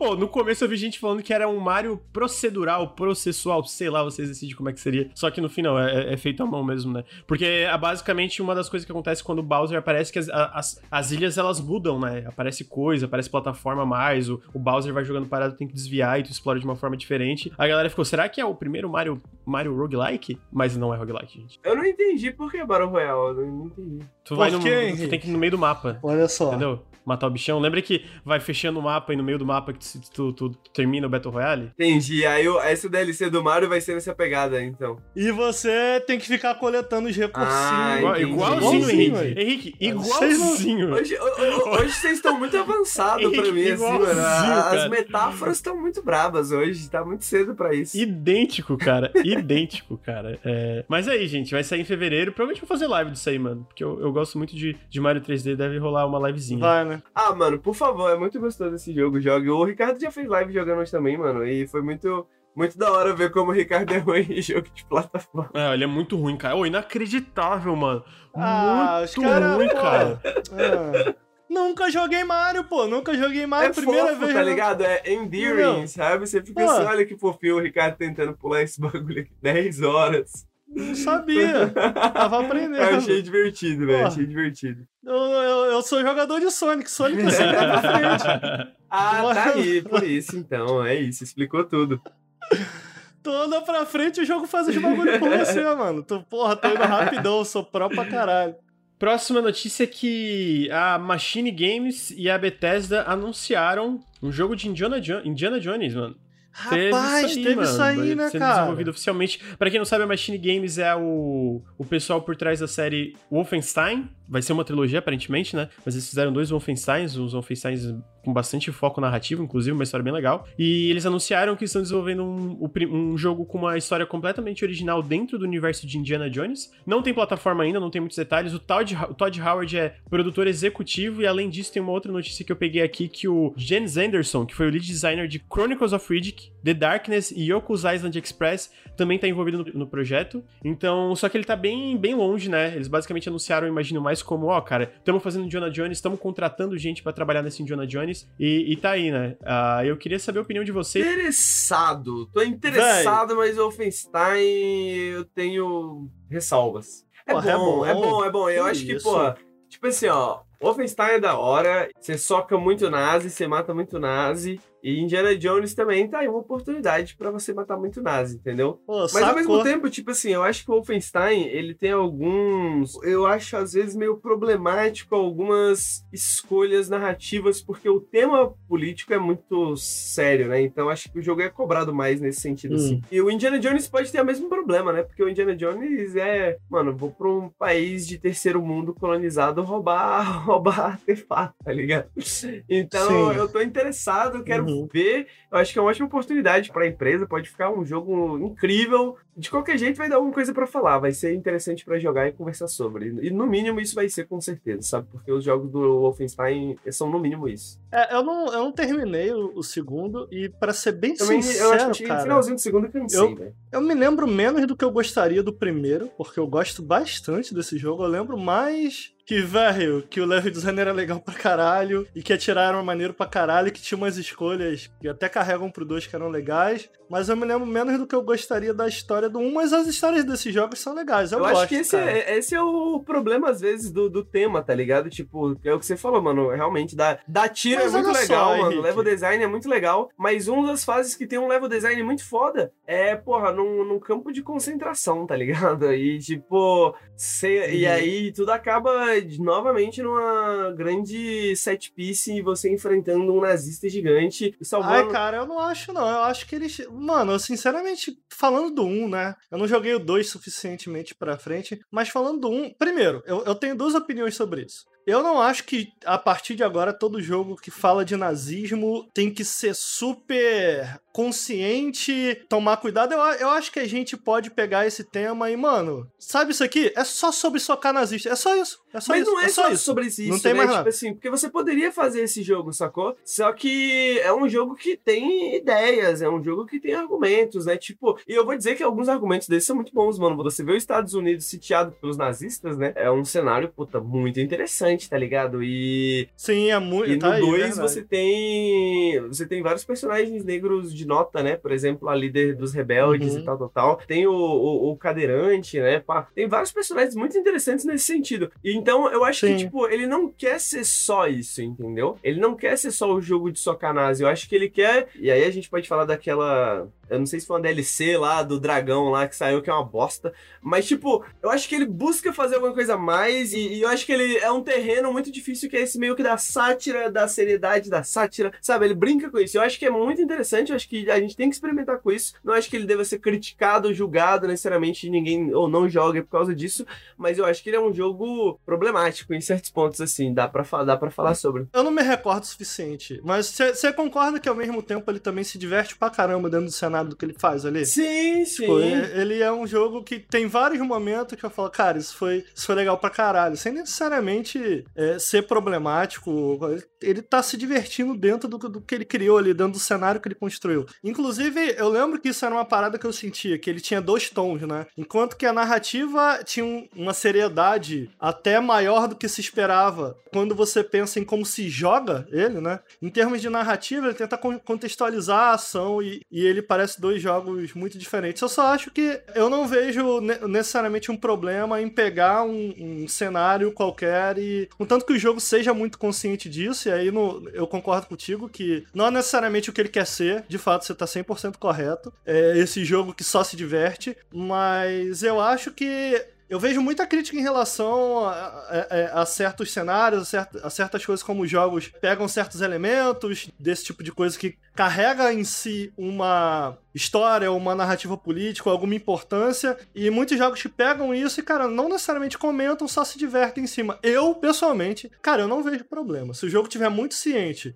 que ele só tá fazendo isso, eu não vejo eu problema. Eu também não vejo problema, eu acho que hoje em dia, mano, é muito melhor você ter um jogo que fala abertamente, ó, oh, nazis são uma bosta, vamos matar nazi aqui no joguinho e vai ser isso mesmo até o fim, tá ligado? Porque a alternativa é Call of Duty que é mais pra, ah, os nazis talvez não sejam tão ruins assim, tá ligado? Isso é Call of Duty atualmente, né, uhum. basicamente. É, eu acho que o Wolfenstein, eu, eu, critico porque eu amo, entendeu? Eu critico porque eu amo. Uhum, eu acho okay. que justamente não, isso você falou que eu acho que tem dois tons muito diferentes. Eu acho que os problemas deles se encontram nessa dissonância. Quando as duas coisas batem, eu acho muito maneiro, tá ligado? Por exemplo, é, Hitler, né? É, eu acho que é Hitler exatamente. Sim, Mano, eu joguei essa parte. É, essa, essa figura é extremamente fragilizada, assim, sacou? Tipo, você dá pra ver essa sátira de tipo assim, mano, uhum. esse cara, ele, ele, é um saco de lixo humano, entendeu? Ele é um saco de merda, assim, que conseguiu fazer essas coisas, conseguiu tá aqui e tal, mas você consegue ver, tá ligado? O jogo te, te mostra como aquilo é patético, assim, sacou? Então, é, eu acho que é nesses momentos que ele. A, a batalha final do 1, ela é fantástica, assim. Eu acho que nesses momentos em que esses dois tons eles se juntam, sabe? E o jogo, ao mesmo tempo que é uma sátira, é uma sátira muito séria e ele é muito divertido, mas ao mesmo tempo divertido de uma maneira muito revoltada, sacou? De uma maneira muito rebelde, assim. Isso aí é muito é, da hora. O, esse lance de revoltado é legal até a parte do protagonista, né? O, o Blazkowicz, que ele é, tipo, é, ele é exatamente esse protagonista, teoricamente, é, é pra ser esse, né? esse protagonista genérico de, de porra, Shuri MacBang ali, que sai metendo bala em todo mundo. Só que aí tu vê quanta, tipo, quanta emoção que ele sente, especialmente quanta raiva, né, por, por tudo que aconteceu e tal. E eu acho que o jogo... Blazkowicz Antifa, meu irmão. Bravo. É, e eu acho que o jogo mostra isso muito bem, né, a raiva que ele tem do, dos nazistas e, tipo, lidando... Enfim, tem umas partes muito legais no, no, no Wolfenstein, cara. Sim. Porra, muito legais. E ao mesmo tem, tempo, cara. eu acho que tem, tem alguns momentos em que ele perde isso, sacou? Porque, tipo, mano, em questão de level design, a fase do campo de concentração é uma das mais interessantes, tá ligado? Porque é isso, né? Aquela fase que. Isso é do 1, é 1 não é? Você tem todas as suas armas retiradas, né? E você tem que, pá, lidar com isso, etc. Da perspectiva do game design, é muito legal. Agora, mano, não tem como você jogar aquilo ali e passar, mano, não passar o tempo inteiro pensando, caralho, isso aqui é um campo de concentração. Mesmo que pareça que seja, tipo, ah, a gente tá aqui explorando os horrores da guerra, tá ligado? Logo depois se torna divertido novamente, sacou? Então, tipo, eu acho que a questão não é nem os nazis em si, eu acho que o meu problema é especificamente com os campos de, o campo de concentração do 1, tá ligado? Uhum. Eu acho que isso é um momento muito desnecessário uhum. da série. Eu acho que ele tem alguns outros pontos onde ele, onde ele pende para isso, assim, mas eu acho que esse é o momento para mim mais, uhum. mais dissonante, problemático, assim, né? assim, dissonante da série inteira. É porque é muito engraçado que a Machine Games é tipo, é uma escolha estranha, eu acho, pra um jogo do Indiana Jones. Ah, o único ponto de conexão, eu acho muito engraçado, é que, tipo, os dois têm nazista, tá ligado? Mas eu acho que os dois são meio que um reboot também, né? No sentido de que o Wolfenstein também é uma série hum. dos anos 90, né? Indiana Jones também são filmes dos anos 80, anos 90, né? Eu acho que, que faz sentido para eles, porque, pô, eles já mostraram como eles são capazes de revisitar algo como o Feinstein e criar algo muito interessante em cima disso. É e eu acho que eles vão levar essa parte política porque o Wolfenstein foi aclamadíssimo pela crítica nesse sentido, né? A, digamos, dureza das suas críticas, ou pelo menos honestidade. Eu acho que o Indiana Jones é um, um vessel, assim, né? Um, uma jarra perfeita, assim, para eles mostrarem, tipo, porra,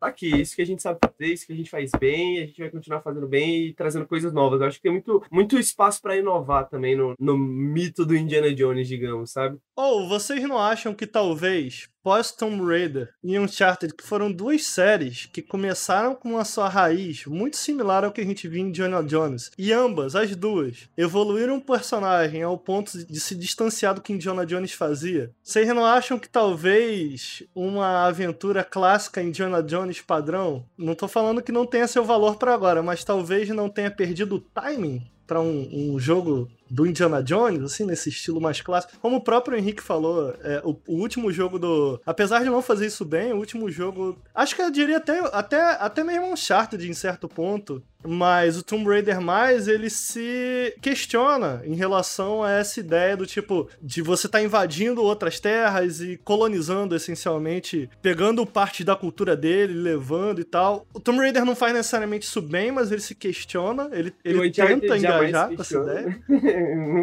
Eu acho que o Uncharted 4, ele ele tenta. É, o 4 eu, eu acho que o 4 ele tenta, sacou? Assim como o Tomb Raider tenta. Os dois eu acho que tentam. Eu não diria que nenhum dos dois teve sucesso no que tem a dizer em relação a isso, mas eles tava eu, lá. Eu tenho confiança, Enfim, entendeu? Eu acho que o pessoal do Offenstein, eles têm o meu voto de confiança para fazer isso de uma maneira interessante, sacou? De conseguir revisitar isso, tipo. Uhum. E eu acho que. Eu sinceramente não acho que eles estariam pegando Indiana Jones se eles não estivessem pensando em como modificar isso de alguma forma, sacou? Porque eu acho que o, o grande negócio do Wolfenstein, para mim, pelo menos, é, é que ele foi muito, digamos, inesperado, assim, né? Eu acho que ninguém, ninguém exatamente esperava, assim, um jogo na época que saiu, assim, tipo, ânimos tão acirrados, um jogo que fala assim, mano, é isso, vamos matar nazi, nazi robôs, nazi, nazi zumbi, nazi nazista, vamos matar todo mundo, pá, foda-se, sacou? Tipo, ser tão antifascista, digamos, né? Eu acho que eles não pegariam Indiana Jones se não, eles não tivessem algum plano. É, e, e, eles falam que é uma história original, e eu sinto que, assim, pegando, voltando para trás, é porque, tipo, pra quem não sabe, a Machine Games, na verdade, era uma parte da Starbreeze, os fundadores da Starbreeze saíram, montaram a Machine Games, né? Mas, assim, se tu pega até outro, outros jogos que eles, eles fizeram, tipo The Darkness, eu nunca li o HQ do The Darkness, pra deixar bem claro, né? Então eu não sei como eu eles li. interpretam o material original. Aí eu acho que talvez o Ricardo possa ter uma opinião melhor que eu. Mas eu acho o primeiro The Darkness um baita jogaço. Eu acho que até como ele traduz as mecânicas do The Darkness no sentido que tu, aquelas criaturas, etc, pro aspecto de primeira pessoa e até o próprio mundo do The Darkness, eu acho a narrativa do jogo bem legal, assim, eu acho que nesse ponto a Starbreeze e agora a Machine Games, eles sempre fizeram umas coisas interessantes, sabe? Até, não, não que a, a narrativa do, do, do, Chronicles of Riddick seja grande coisa, mas eu acho ah, que... Ah, é muito legal, hein, mano? Eu gosto pra caralho, mas continua. Não, não, não, não, é, não é nem falando que é ruim também, mas o meu ponto é mais disso, sabe? Eles pegam umas paradas e eu sinto que eles sempre fazem algo interessante em cima desse tipo de material, sabe? Eles têm meu voto de confiança que vão fazer algo parecido com Indiana Jones. Tá muito longe, eu vou chutar que o Wolfenstein 3 vai sair antes desse Indiana Jones. Queria deixar essa observação aí. Mas eu tô curioso para ver como que vai ser, mano. E eu, e eu chutaria, inclusive, aqui que vai ser em primeira pessoa. Pô, pera aí, pera aí. Eles estão fazendo Wolfenstein também? Aham. Uhum. O Pete Hines falou ano passado, retrasado, que o Wolfenstein seria uma trilogia que eles estavam fazendo. Tu vê que eles anunciam e falam, cara, vai dar um bom tempo antes da gente ter qualquer coisa para falar. Porque eu sinto que eles acabaram de começar a fazer esse projeto, sabe? Tipo, é que nem o anúncio que depois é o próximo assunto da pauta do, do, Star Wars Ubisoft, que eles acabaram de começar o projeto, eu sinto que esse Indiana Jones está numa situação parecida. Eles começaram faz pouquíssimo tempo e o estúdio está trabalhando em outro projeto que, pelo que a gente sabe, é o Wolfenstein 3, né? Eles têm algum envolvimento então... com aquela DLC do Wolfenstein lá, do não sei o que, Dragon? O Youngblood é, tem. Youngblood foi eu joguei, foi, foi eu zerei Youngblood, mas Youngblood é, é fraquinho pra caralho. É, eu também achei muito fraco, assim, tipo, muito eu, queria, fraco, eu queria saber o que, que aconteceu, fraco. assim, tipo, no, no, processo. Acho que eles tentaram fazer uma parada diferente, não deu muito certo, né? É... Um Looter Shooter. Ficou meio merda. Muito fraco. Merda. Mas, cara, legal, vai. Eu, eu achei legal. Eu tô bem achei legal. Eu, eu, não esperava, eu acho que é um, um tipo de surpresa interessante, assim. E eu acho que é um estúdio bom, cara. Tipo assim, beleza, eles erraram no Youngblood, mas eu sinto que eles acertaram no Festein 1 e 2, mais acertaram do que erraram, né, É, o, o Youngblood pra mim parece muito tipo assim, ah, vamos pegar a última, a última coisa que a gente tem na franquia, assim, antes da gente ir pra um um negócio mais sério, né? Eu espero que seja ah, só. É meio jogo de algoritmo, cara. Assim. É, exatamente. Foi isso que eu senti, assim. Hot Stranding. É. Mas, ou, oh, eu queria dizer que eu não, eu não cheguei a zerar o 2. Inclusive, ter essa conversa me fez vontade de voltar para ele, porque eu lembro de momentos muito legais da narrativa. Tem um momento. Pô, eu não posso falar, mas tem um momento que, que acontece algo com um protagonista que fala.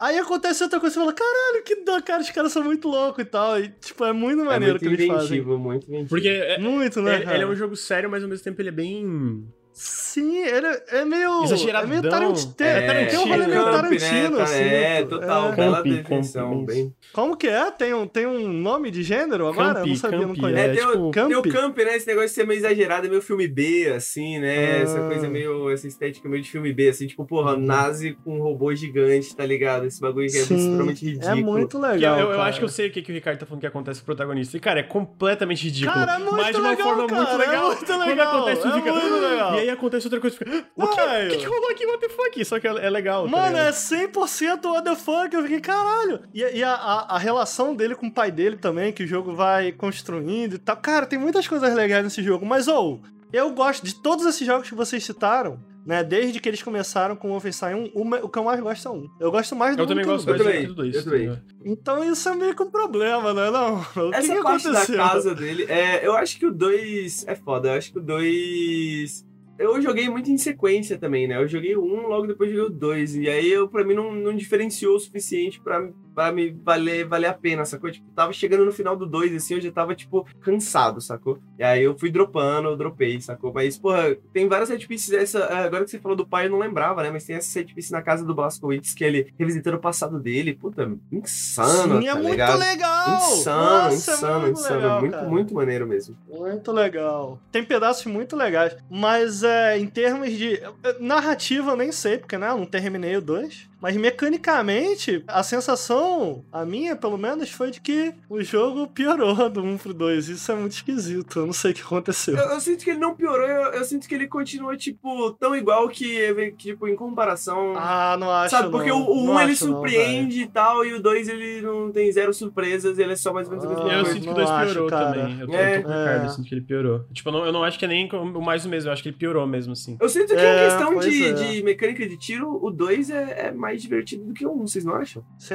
acha, cara? Bom. Eu, tá eu, eu, te- é, eu tenho meus problemas. Eu acho que talvez na parte de, de tu apertar o botão de tiro e o feedback ele talvez seja um pouquinho melhor, mas tudo que gira em, em torno de apertar o botão de tiro eu sinto que o jogo piorou, sabe? Tipo, level design, é, é, como ele, ele posiciona os encontros com os inimigos, como ele faz é, essa dinâmica de agressividade versus tu pegar cover. Eu sinto que tudo É, isso piorou. De Assim, fato, eu sinto eu que... sinto que a um passo travessia pelos mapas dele são mais ah, chatas, assim, de maneira geral, sabe? Tipo, Hum. eu lembro de vários mapas do 2 que eu ficava. "Ah, sacou, vamos lá. Sacou, tipo, ah, matar o maluco ali, stealth aqui, fazer aqui e tal. E eu ficava, tipo, cansado mesmo, isso é verdade. Continua na, na parte da Lucasfilm Games aí, né? Que eles anunciaram um, um novo Star Wars com a Ubisoft e o estúdio que está fazendo esse Star Wars é o- a Ubisoft Massive, né? Que fez. The Division 1 e 2. Ah, Ih. Mas que, que, tipo de Star Wars vai ser esse? quase, quase, Pô, quase, mas eu queria dar uma pausa pra falar que antes, quase, quase, antes do The Division, caralho, cala a boca. Antes do The Division, eles fizeram World in Conflict. Esse jogo era muito legal, mano. Mas realmente The Division é quase, quase, quase, quase. Eu não gosto também do, do The Division. Então, mas que tipo de Star Wars vai ser esse? Vai ser tipo um looter shooter? Vai... Cara, eles falam no, no anúncio do jogo que é um jogo de mundo aberto no mundo de Star Wars, story-driven, que talvez dê a entender que é uma parada mais focada no single player, mas não dá pra saber também. Não tipo assim, a gente né? sabe... Porque The Division é meio story-driven sendo multiplayer, né? É, mas o, o The Division é mundo aberto? Não, né? Ou é? É. É, entre aspas, Entre é porque ele é aspas. menor, mas sim, é mundo aberto. Não dá pra saber ainda, né? Vamos ver o que vem por aí. Eu consigo ver o jogo sendo single player de mundo aberto, tipo, é, não com não que não tenha elementos online, mas que não seja um jogo focado no online, tipo, focado na parte PVP, PVE online, porque a gente vê que tem jogos aí que, porra, vendem muito sendo single player de mundo aberto, né? O próprio o Assassin's Creed Valhalla tá gigantesco, assim, é o maior, maior lançamento da história da franquia e tal, e porra, Star Wars, Star Wars, é Bem uma puta feito. franquia gigante, né? é, um Star Wars bem feito de Mesmo que mundo seja aberto. ruim, porra. muita gente já vai comprar, entendeu? Já vai vender pra caralho se for ruim. Se for bom, então, velho. Então eu consigo ver, mas ao mesmo tempo é isso, né, mano? É, assim como Indiana Jones foi, um, foi tipo pra mostrar, cara, a gente tá licenciando as nossas franquias pra outros estúdios, com a Lucasfilm Games, e a gente tá interessado a. Tá aberto, não, não tá mais é, limitado só pra EA, tá ligado? E nisso eu tô, tô curioso, tô curioso pra ver onde veio. Já pensou, mano? Um remakezinho, cara? Pode ser um remake, um remake. De Knights of the Old Republic? Porra, eu ia ficar muito merda. feliz, velho. Porra, eu ia ficar. Você nem sabe vai fazer, Ah, nem, nem brinca com o meu coração, cara. Porque o ator é. Seria incrível, legal mesmo. Pra mim, um dos melhores trabalhos da BioWare. Tô curioso pra ver onde isso pode ir. Não tô tão curioso por esse Star Wars específico, mas tô curioso pra onde eles podem levar a franquia, sabe? Queria um Star Wars da Insomniac. Porra, um, um Star Wars Immersive Sim seria o mais vai ficar. Eu tô jogando Prey, aí eu acho que eu tô nessa vibe. Peraí, peraí, queria o quê? O, o, Queria o, o da- Star Wars Immersive Não, da Arcane. Da Arcane. Da Arcane, desculpa. é, foi mal. Arcane, ô Mas da diabo. também ia ser legal. Da Insomniac também ia ser legal, mas da Arcane. Seria legal da isso. Também seria maneiro. Mas um É. Star Wars da Arcane, aí eu ia pagar pau, ia ser maneiro. Imagina usar se funcionaria, força. cara. Porra, não força, sei se é a força ia sei. ser um bagulho insano. Imagina usar controle de mente assim nos Hum. caras. Porra, jogar Sei os lá, pra lá e pra cá. Pô, ia ser insano, ia ser insano. Sei lá, isso parece um pouco estranho, mas falando sério agora. Eu não joguei The Division 2, eu joguei The Division 1. Velho, tá longe de ser um jogo ruim. Eu acho que o Quas Quas Quas pra mim é mais. Ah, cara, eu vou ser sério. O que eu espero de um, de um próximo Star Wars, eu espero que eles estejam produzindo um segundo jogo do Fallen Order, que eu achei muito legal. Mano, e tem um espaço claro ali pra esse jogo se tornar mais legal ainda. Eu acho que eles devem fazer, porque vendeu bem, né, aparentemente. Uhum. Agora, essa equipe que fez The Division, ela não é incompetente de Não, maneira nenhuma. Mas eu fico achando que não é, não, é, não é muito o que eu quero, não. Não é muito o que eu gostaria, não. Um jogo looter shooter. Não que vá ser, mas a gente consegue é, vislumbrar essa possibilidade. Eu acharia muito legal. Mano, jogo do Mandaloriano. É isso que, é isso que o mundo quer nesse momento. não, não precisa ser do Mandaloriano, né? Mas precisa ser a- alguma coisa naquele estilo pior, ali. pior que eu né? sinto que o Mandaloriano, talvez não tanto a segunda temporada, mas especialmente a primeira. É bem videogame. É, bem videogame. Porque, tipo assim, é Nossa. basicamente o Mandaloriano fazendo várias sidequests, tá ligado? É. ô, Mano, e ele hoje vai caça esse upando, bichinho, ele vai colocando upando. armadura, tá ligado? Hoje caça esse bicho aqui, hoje caça esse aqui. Então, tipo assim, eu sinto que a, a- a segunda temporada, já a segunda temporada, eu sinto que é um pouco menos no sentido que é mais direcionada, assim. Mas a primeira temporada do Mandaloriano, mano, é sidequest do game, do game ali, mano. É o bicho fazendo Nossa. várias coisas, pegando mais armadura e, enfim, é, eu sinto que já, tipo, já tá ali, entendeu? Já tá ali. Eu sinto que The, The Division é um jogo. Se não fosse ruim, seria muito bom, entendeu? No sentido. Opa, olha aí. no sentido de que eu acho que a, a Como razão. bacana. Todo jogo ruim. Quem diria, hein? Quem a razão diria? dele ser ruim. Tipo, mano, tem um jogo bom morando ali, sacou? Se você tirar todo o sistema de progressão cagado, que é, tipo, pra manter as pessoas jogando essa porra como serviço por várias. Sacou? Tipo, tem um jogo bom ali, mano. Tipo, dá pra ver assim. Só que ele, esse jogo bom, ele tá esticado pra que dure centenas de horas, entendeu? Tipo, e ah, me parece muito mano, alguém engravatado que chegou lá e falou assim: não, mano, tem que ser assim e acabou. Tem que ser um bagulho que vai vender muito, vai vender passe, vai vender skin, vai vender tudo. Eu queria gostar mais de The Division, isso é a verdade, assim. Tipo, meu, o pouco que eu joguei, assim, eu joguei umas 40 horas de The Division 1 e uns 30 do Division 2. E falei, porra, se não fosse tão chato, seria muito legal, mano. Seria muito divertido. Vocês viram que vocês viram que várias imagens de divulgação de marketing do The Division 2 é a galera invadindo o Capitólio. Caralho, envelheceu bem demais, a né? Ubisoft né, deve estar, porra, que bacana, caralho. que momento. Mas eu queria dizer que, assim, se tem uma coisa que eu sinto que dá pra gente falar é, em questão de elogiar o The Division e o tanto um como o dois, é que são jogos. é, a engine deles lá, aquela Snowdrop Engine, é, um- é uma engine que faz jogos muito bonitos, né? Pelo menos esse jogo vai ser bonito. Olha aí. Ah, velho, vamos lá. Isso daí a gente aprendeu a, a esperar de um AAA. É, É, o mínimo é que o eu espero de um mínimo também. AAA que seja bonito, Não, tá isso é ligado? tudo sacanagem.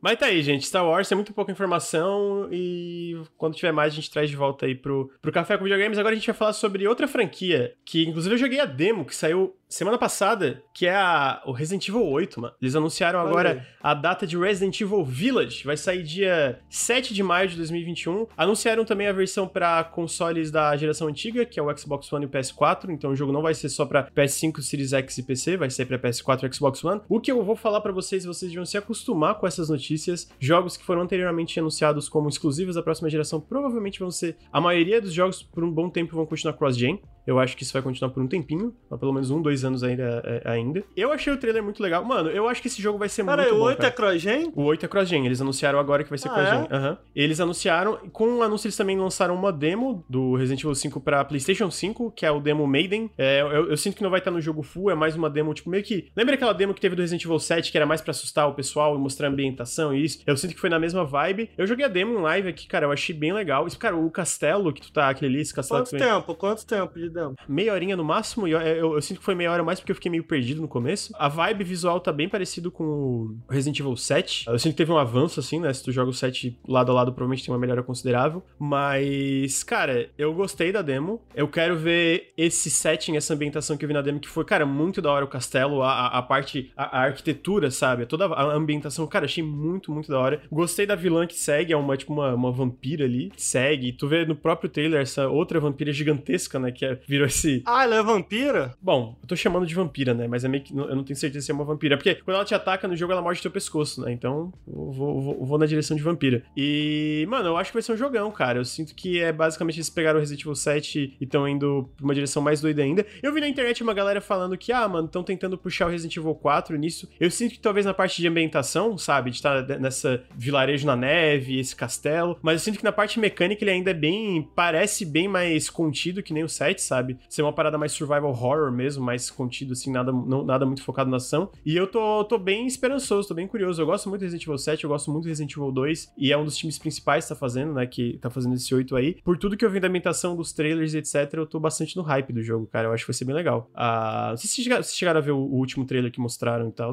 Cara, eu não vi o trailer, eu não joguei a demo também. Mas, oh, eu vou falar. Eu achei o design. Ela tem nome, essa vilã? Cara, tem, mas eu não tô lembrando. Chat, vocês lembram do, do nome dela? Cara, eu achei o design tão legal, cara. Tão legal, velho. E a maneira com que ela se move também, tá ligado? Cara, achei muito maneiro. Achei muito Dimitrescu, maneiro. aparentemente é o nome dela. Dimitrescu. Dimitrescu. Não, é, a galera não sabe se Dimitrescu ou Dimitrescu. Achei, achei muito, muito legal, mas Sim, não, não, não, vi muita coisa do jogo, mas gosto do Resident Evil 7, nunca zerei, fiquei na promessa aí de zerar em live. Mas não zerei por motivos bons, que é porque eu tava cagado de medo. Então, tipo, é um bom motivo para você não zerar um jogo de terror. Não vou dizer que tô ansioso, mas eu, eu, acho o Resident Evil 7 tão legal até onde eu joguei, que eu tô com expectativas bastante positivas a esse. E, velho, realmente, em relação a, a character design, velho, achei muito legal. Muito legal. É o legal do final da demo, porque tu vai fugir e essa Dimitrescu, essa grandona, ela te pega assim, né?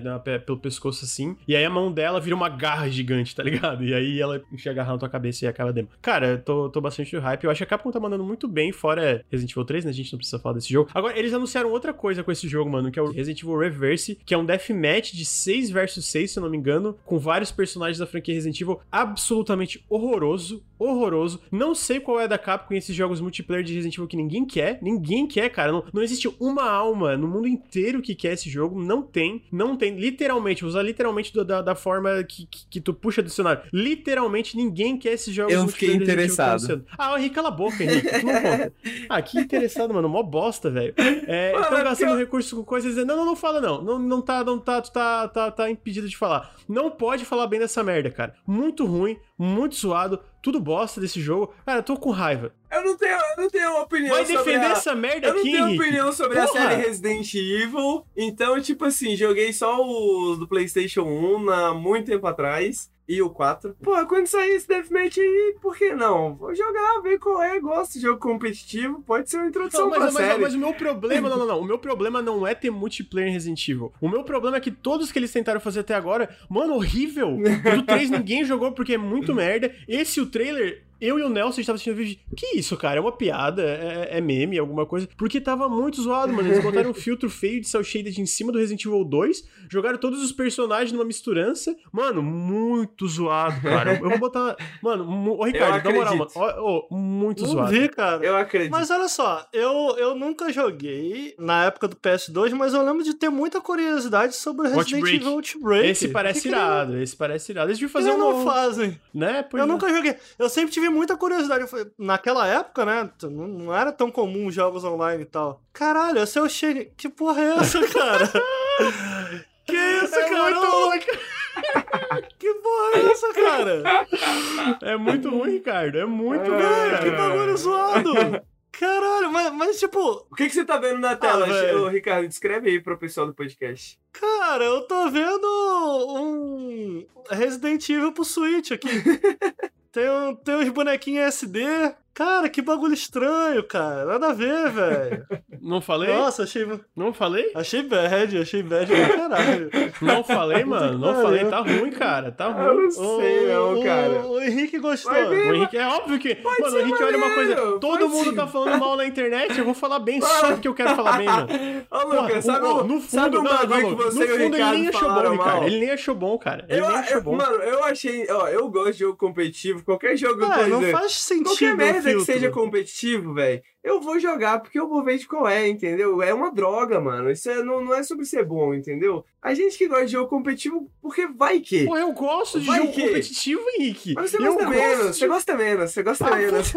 Você não, você, você, você não, não, Porra, não, não é, ah, não é os- os jogos da sua vida, entendeu? Ah, não, não, Então, não, não, eu, não, eu- não, não. eu- eu vou jogar qualquer merda que sair, mano. Ô, Resident Evil, pode ser legal. Se for free to Lucas, play, eu então, aposto, irmão. eu aposto contigo que ele não vai jogar porra que ele não nenhuma. vai Ele, jogar, só mano. quer, ele só quer ser do contra.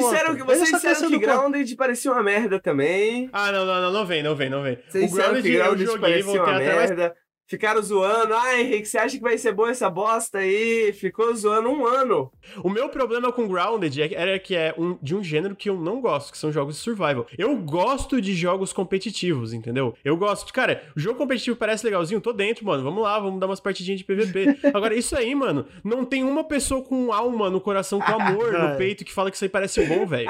Agora, agora eu botei o Resident Evil. não tem nada que eles mostraram aqui É, não. que pareça minimamente interessante, cara. Parece um pouco um jogo Não de tem. celular, parece, mas porra, pode ser bom. Velho, não tem. Tipo, tá. E, e é. Velho, alguém me explica esse filtro?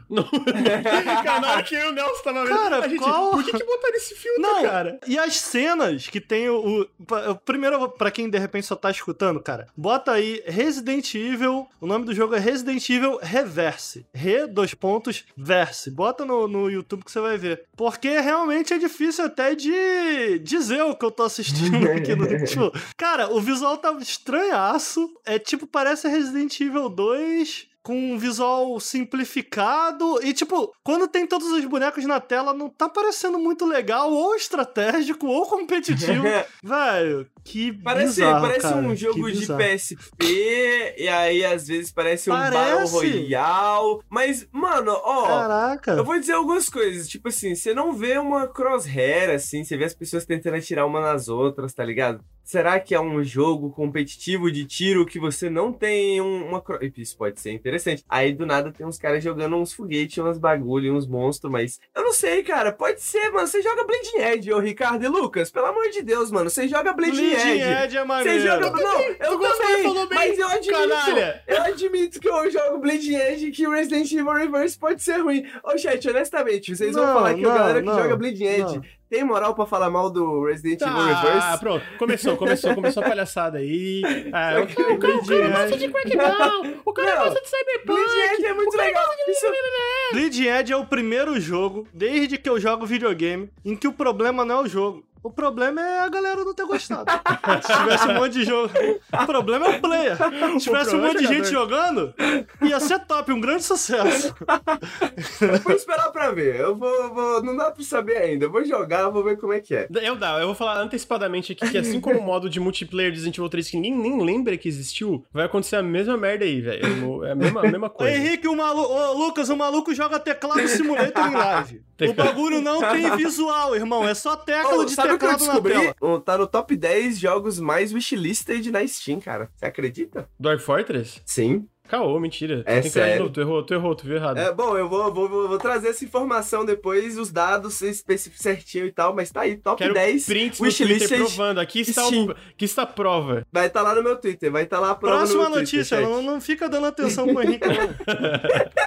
A próxima notícia é. Deixa eu ver aqui. Saíram novos detalhes do, do novo jogo da Playdead. Na verdade, tipo, é uma- coisas que a gente já sabe. Vou botar o trailer do Inside aqui rolando. Ah, basicamente, a Playdead tá fazendo um projeto novo desde o, desde o Inside, faz um bom tempo já, né? E vai ser um projeto sci-fi. Isso também já sabia, que vai ser ficção científica. Vai ser num planeta desolado, um planeta isolado, assim, num canto do universo. Mas o que não sabe, que, que, que estava numa das listagens é, de gente que trabalha lá, é que Vai ser um jogo de mundo aberto. Olha só. Olha! É, tipo, a, a Playdead aumentou a equipe, né? É um jogo que tá sendo publicado. Pra quem não sabe, tá sendo publicado pela Epic Games. Vai ser um jogo multiplataforma. Aparentemente um jogo grande também, né? Foi um dos três projetos que a Epic anunciou que tava publicando. Um era da Playdead, um é da Gen Design, que é o estúdio do diretor do The Last Guardian, Shadow of the Colossus, etc., né? Do Fumito Ueda. E da Remedy, né? Eles estão publicando desses três estúdios e tem mais também que eles anuncia não anunciaram ainda. Mas eles anunciaram, aí saíram mais informações, saíram duas concept arts que eu não vou conseguir mostrar na tela agora. Ah, mas são concept arts que não mostram muita coisa, né? Mostram, tipo, um, uma parada andando, tipo, uma coisa que parece a lua, digamos assim. Um carro que parece estar andando na lua, assim. Esse projeto novo, eu acho que a parte mais surpreendente é eles fazendo um jogo de mundo aberto, né? Porque a gente sabe que tanto o Inside como o Limbo são jogos mais que a gente conhece mais como Cinematic Platformers, que são esses jogos lineares, um ritmo bem. É, é um jogo conciso, né? Eu sinto que os jogos da Playdead é isso, eles não têm nada de excesso, nada de exagero. Eu quero ver essa filosofia aplicada para um jogo de mundo aberto, essa filosofia da Playdead aplicada para um jogo de mundo aberto, sabe? Porque eu não tenho ideia, não tenho ideia de como isso vai rolar. Talvez seja aqueles mundo aberto que serve mais pra narrativa do que como um mundo aberto. Sabe, tipo, o mundo aberto de Mafia 2? Se eu, se eu fosse chutar, seria uma parada nessa vibe, que, tipo, o mundo aberto de Mafia 2 tá ali, mas não tem nada para fazer nele. Ele serve mais como um cenário para tu explorar e, mas com e fazer uma missões, vibe de que você tem um certo sensação de liberdade, assim, né? De, Exatamente, de... É, eu sinto que é mais essa vibe. Então eu tô bem curioso, porque, cara, os dois jogos que a Playdead fez eu acho incríveis, eu gosto muito do Limbo. Inside eu acho espetacular, eu acho Inside incrível, mano, incrível. Não é à toa que entrou nos nossos melhores jogos da década. E então eu tô muito curioso, mano. Eu fiquei surpreso, eu fiquei surpreso com essa notícia que, bom, só se mudou alguma coisa, mas é uma listagem recente falando sobre como o jogo é mundo aberto, né? Então eu fiquei bem surpreso. Eu queria saber o que vocês acham disso. Especialmente o Ricardo, que eu sei que jogou mais, e o Henrique também, obviamente. Eu queria pode... só rapidamente fazer uma meia-culpa aqui, porque eu sei admitir também quando eu erro, entendeu? E hum. sempre fui um cético da Playdead, mas o pessoal do Nautilus me forçou aqui a jogar Inside. E, puta, realmente, muito jogo Você bom. jogou, mano? Joguei, mano. É muito bom, mano. Porra, é muito bom, velho. É, é, muito, muito, muito, maneiro, muito, cara. muito legal. O Henrique, eu tive Então- que entrar pelo Parsec no PC dele, Ricardo, na, na gincana, É. pra passar a parte do passarinho no começo, que tem que jogar os passarinhos numa parada. Horrível. Lembra? que- Caraca, por quê? Porque o Henrique não queria matar o passarinho. Não ia matar os passarinhos, não. Bichinhos te seguindo muito fofo lá, mano. Porra, não, não ia, velho, não ia. Velho, eu vejo esse jogo rodando aqui, cara, em trailer e eu ainda fico, mano, é inacreditável que eles fizeram não só. Apesar de não ter uma palavra, eu acho todo o fio narrativo de Inside muito maneiro. O mundo inteiro é inteiramente intrigante. Isso é algo que eu gostaria de ver num jogo de mundo aberto. Tipo, tudo que a Playdead fez até agora, é, enquanto você explora, é tudo muito intrigante, né? Ele te faz criar mais perguntas do que adiciona respostas, né? Enquanto tu joga e tal. E a habilidade deles de ainda. Ainda que eles não te deem a resposta da- das coisas que tu fica. que passa pela tua cabeça enquanto tu joga, diretamente, eles não te entregam numa bandeja, mas a habilidade deles de responderem também eu acho muito bacana. Velho, eu realmente acho Inside. Eu gosto de Limbo também, mas eu acho Inside. Eu vejo rodando e eu ainda não acredito que existe, velho. Eu Uhum. falo, mano, esse jogo é muito incrível, é, muito, incrível legal. mesmo. Ainda mais numa empresa pequena como a deles, né, cara? Eu não sei que tamanho eles estão hoje. vez que eu vi o número era tipo umas 50 pessoas. Tipo, que não é pequeno, Bem pequeno mas ainda. é, exatamente. É. Mas comparado a empresas tipo AAA, grande, etc., é é uma Sim. empresa pequena, sabe? Eu não sei se essa notícia me deixa feliz ou triste, Uhum, porque, tipo uhum. assim, mano, mais coisa da Playdead, bacana, porra. Tudo que a Playdead fez até agora eu gosto muito. Mas eu meio que, pô, velho, segue aí. Eu, Cinematic Platformer é um, é um gênero que eu gosto muito, cara. É, para quem não associa o gênero ao jogo, eu acho que talvez o mais o mais reconhecível do gênero, talvez seja Flashback, muita gente jogou na época do Mega Drive, Ah, mas bom. a gente tem Another também World. o... Rest of Darkness. Another World, isso. Another World talvez seja o mais reconhecível. Eu não Eu sei acho que se Another o World é mais ou, famoso ou do que o flashback. Flashback. Nossa, eu tava jogando o jogo que a gente não pode falar ontem e pensando em Flashback também e fiquei com vontade até de jogar em live, porque, mano, que jogo incrível. E ele, se você for ver o Flashback, agora que eu parei pra pensar, ele tem umas certas mecânicas mundo aberto. Eu tava pensando isso ontem. Porque o Flashback tem certos momentos que você pode andar de... Mais ou menos, É, vai. mais ou menos, É. claro, tu- tudo bem, é um jogo dos anos 90, mas você pode andar de metrô, por exemplo, né? Você pode escolher pra onde você vai em algumas partes e tal. Pô, mas o que, que eu tava pensando assim, ó, é porque eu, eu, eu tô com o Ricardo, tipo, eu não fico nem feliz nem triste, eu fico mais curioso. Eu, eu acho que, tipo, meu sentimento É, é, essa, essa notícia é curioso. Mas eu fico interessado, assim, se vamos dizer que realmente, às vezes foi mais uma coincidência do que um grande desejo do estúdio de continuar fazendo Cinematic Platformer, né? Tipo, dois seguidos. Às vezes eles tinham, ah, uma visão do Inside e acabou encaixando de novo no Cinematic Platformer. Mas eu tava pensando, talvez eles tentem fazer uma parada com pegada de Cinematic Platformer, e ele é um jogo de terceira pessoa também, né? Vale lembrar, né? Eles também falam que é um jogo de terceira pessoa. Mas talvez eles tentem fazer uma parada na vibe de Cinematic Platformer, só que mundo aberto. Não sei se faz sentido o que eu tô falando, mas com aquele Não, não peso, faz. aquele peso do personagem, tipo, ser uma parada mais direcionada. É porque, olha só, jogos cinematográficos a gente tem de sobra por aí. Eu acho que, eu acho que quando a gente tá falando especificamente do Cinematic Platform, ele tem elementos muito reconhecíveis do gênero. Tá aí, eu tava pensando, Henrique, sobre o Cinematic Platform mais reconhecível, eu acabei de lembrar qual é. Prince of Persia. É, eu ia falar o clássico, caralho, Prince of cara. Persia clássico. É que eu clássico, tenho vontade é de jogar em clássico. live, porque, mano, estão falando do original, né? No, do... Do clássico, clássico, não, é, é, do clássico. É, clássico, porra, o do. Super Nintendo é muito incrível, hein, mano? Foi um dos primeiros jogos que eu joguei quando era criança e, porra, muito, muito, muito, muito incrível. Tava jogando o, o Um to the End, tava jogando em live, tá, ele tá aí no Game Pass. É um jogo que se você jogar, você percebe, tipo, cara, como você tem como pegar o que o gênero fazia e reinterpretar eh, de forma moderna, de uma maneira errada, que é exatamente o que um, um to the End faz, sabe? E tem como interpretar de uma maneira correta, que é o que o Inside faz. Onde eu tô querendo chegar é que, tipo, se a gente pegar só o elemento ci- cinematográfico da coisa e extirpar, retirar dele, né, o elemento em conjunto dele, do Cinematic Platform, ele talvez vire mais um jogo em terceira pessoa cinematográfica. Eu, eu tava brincando contigo, Lucas, mas é isso que eu meio que eu quero dizer, entendeu? Uhum, Tipo, uhum. será que tem como? Não sei, não, não sei, né? Também não sei se tem. É, é mais tipo, talvez tenha e eles estão demorando tanto com Ok. esse novo projeto porque eles estão descobrindo uma forma de fazer, sabe? E é um, é um estúdio que eu confiaria pra. Sim, Eu, confio- eu acho que um dos negócios que. Por que, que eu gostei tanto do, do Inside também, né? Eu acho que uma das coisas que a Playdead domina muito é a questão do ritmo, né? Tipo, Uhum. o, o jogo inteiro. Ele tem, tem uma pegada diferente de outros cinematic platformers, né? Ele, ele parece Tem. mais. Tudo parece muito coeso, tudo parece muito parte uma, uma, uma coisa da outra, né? Então eu imagino que se eles vão fazer um jogo de mundo aberto, não tô esperando um mundo de aberto como a gente espera geralmente, que é tipo muitos espaços vazios e muita travessia e etc, sabe? Ainda que tenha muita travessia, eu imagino que essa travessia sempre vai ser pontuada de, de várias formas, assim, porque a travessia do, do Inside, do Limbo, ela é sempre pontuada de várias coisas. Ah, Mesmo os momentos de silêncio, tem alguma coisa sendo feita ali, sacou?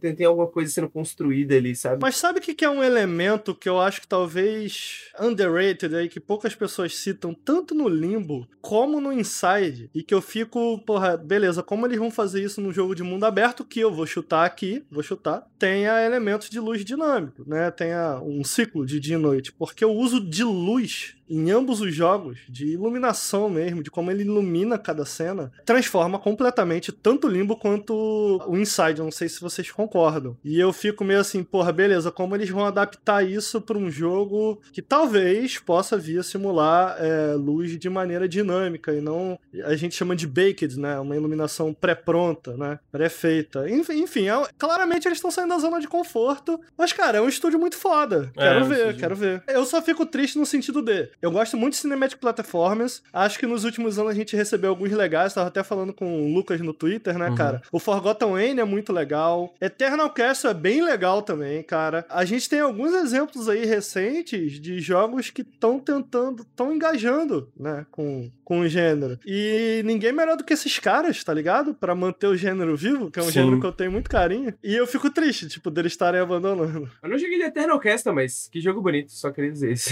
É bem legal, cara. ele é bem bizarro o- esse o jogo também, é bem estranhão, Sim, assim. é bem bizarrão. Ah, mas tá aí, essa é a notícia. Eu, eu espero que eles anun- pelo menos anunciem o jogo esse ano, porque eu tô bem curioso pra ver. Eu, eu sinto que eles têm uma vibe meio. Tipo, sabe. Bom, Starfield foi uma exceção, mas sabe como geralmente a Bethesda anuncia? Tipo, sei lá, anunciou o Fallout, lançou meses, meses depois. E é uma parada tipo de anúncio pra lançamento meio rápido. Eu sinto que a Playdead é assim também, mas eu quero ver! Anuncia esse jogo novo, pelo amor de Deus. Eu tô Porra, muito curioso pra ver a ambientação, pra ver esse mundo novo que eles estão criando, né? Porque Então. faz tempo, né, que eles não anunciam nada, cara. Quanto tempo tem Inside, cara? Foi 2016, faz cinco anos, vai fazer cinco anos agora. Bastante tempo, Faz cara. bastante tempo mesmo.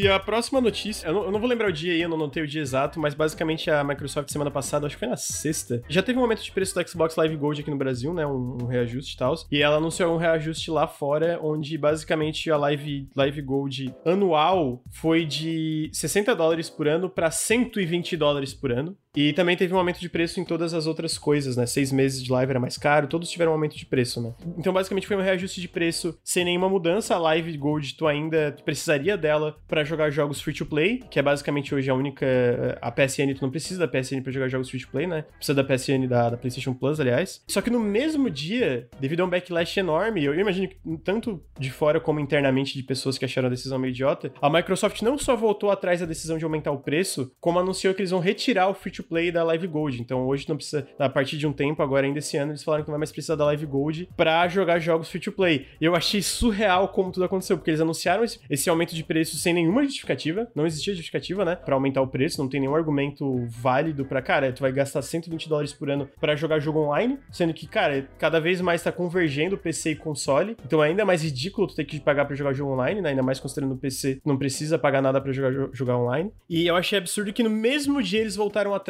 e não só voltaram atrás, como finalmente vão dropar essa requisição de Live Gold para jogar jogos free to play, né? Tem uma thread muito boa do Daniel Amadi, que é um analista da indústria, que fala que uma das razões é porque eles estão tentando, no curto prazo, aumentar ainda mais a quem assina o Game Pass, né? E uma, todas as formas que eles pensaram para fazer a galera assinar o Game Pass Ultimate, uh, eles foram para a pior de todas, que é tipo, a Live Gold é absurda, olha só essa opção que é melhor, né? Essa opção que é o Game Pass Ultimate. Então eu achei surreal, mano. Eu achei surreal como no mesmo dia isso tudo aconteceu, tá ligado? Eu queria ver internamente, cara. Tipo, eles aprovando a decisão de aumentar, vendo o backlash, eu imagino que tanto externo como interno, de um monte de gente dentro da Microsoft falando, cara, a gente avisou que isso aqui era uma decisão idiota. E mudando no mesmo dia, tá ligado? Falando, postando um, pedido de desculpas no Twitter. Oh, foi mal por aumentar o preço aí. A lógica é um pouco genial, né? Porra, como que a gente traz mais gente pro nosso serviço? Porra, vamos, vamos fazer o nosso serviço muito merda. É, tipo, aqueles...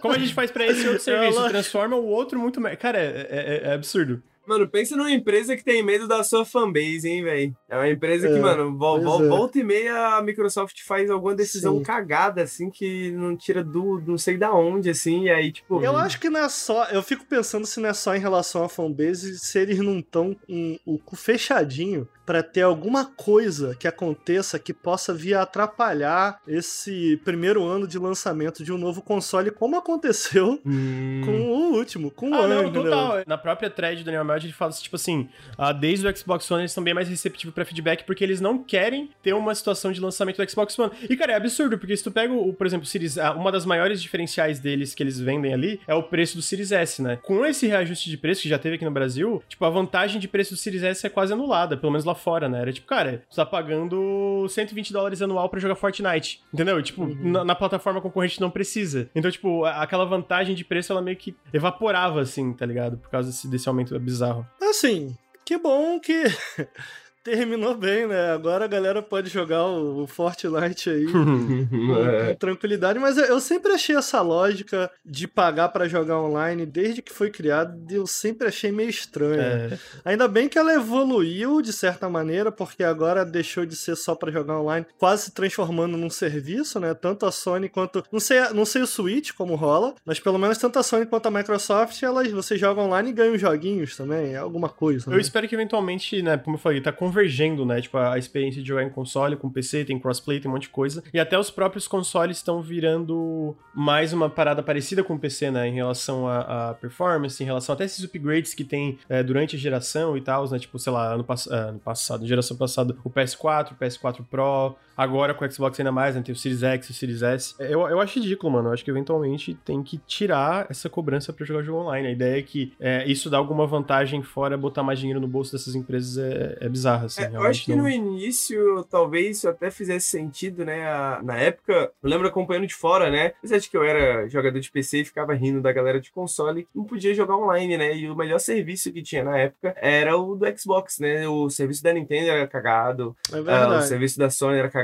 né? Então, é você pensava, porra, tô pagando aqui uma grana, mas é por um serviço de qualidade. Só que eventualmente uhum. isso não faz mais sentido, né? Eventualmente a gente chegou num ponto que, porra, por mais que isso seja caro, porra, o console é caro pra caralho, tá ligado? Então, mano, é o mínimo, sabe? Eu queria estar tá por dentro, eu queria ter, tipo, um, um, uma câmerazinha com, com som pra, pra ver como tudo aconteceu, porque deve ter sido muito bizarro, tá ligado? Eles aumentar o preço, voltar atrás no mesmo dia e falar, não, vamos tirar a Gold, porque o Daniel Amad, ele também fala, é uma thread do Twitter, tá, gente? Que é, ele fala, cara, essa decisão de tirar a, a, o free-to-play da Gold tava sendo trabalhado faz tempo, já era uma decisão que eles tinham tomado. Só que eles adiantaram o anúncio para meio que diminuir o backlash dessa decisão que eles tinham tomado, sabe? Então, e no fim, é, tudo dessas decisões serve o propósito que é, é basicamente a maior estratégia hoje em relação ao console da Microsoft, que é o Game Pass, né? Então, mas foi, foi tipo, qual é a pior forma que a gente pode tentar fazer as pessoas assinar o Game Pass? Vamos, vamos, vamos tentar assim, em vez de, sei lá, tira Live Gold. Tira, tira total, não existe mais a Live Gold. Não só as pessoas vão ter mais dinheiro para gastar dentro do ecossistema, com jogos free to play ou, ou outra coisa, como talvez eles vão olhar para esse outro serviço de assinatura, já que eles não têm mais que gastar com esse aqui, sabe? Mas eu imagino que o Game Pass Ultimate realmente eles devem estar meio.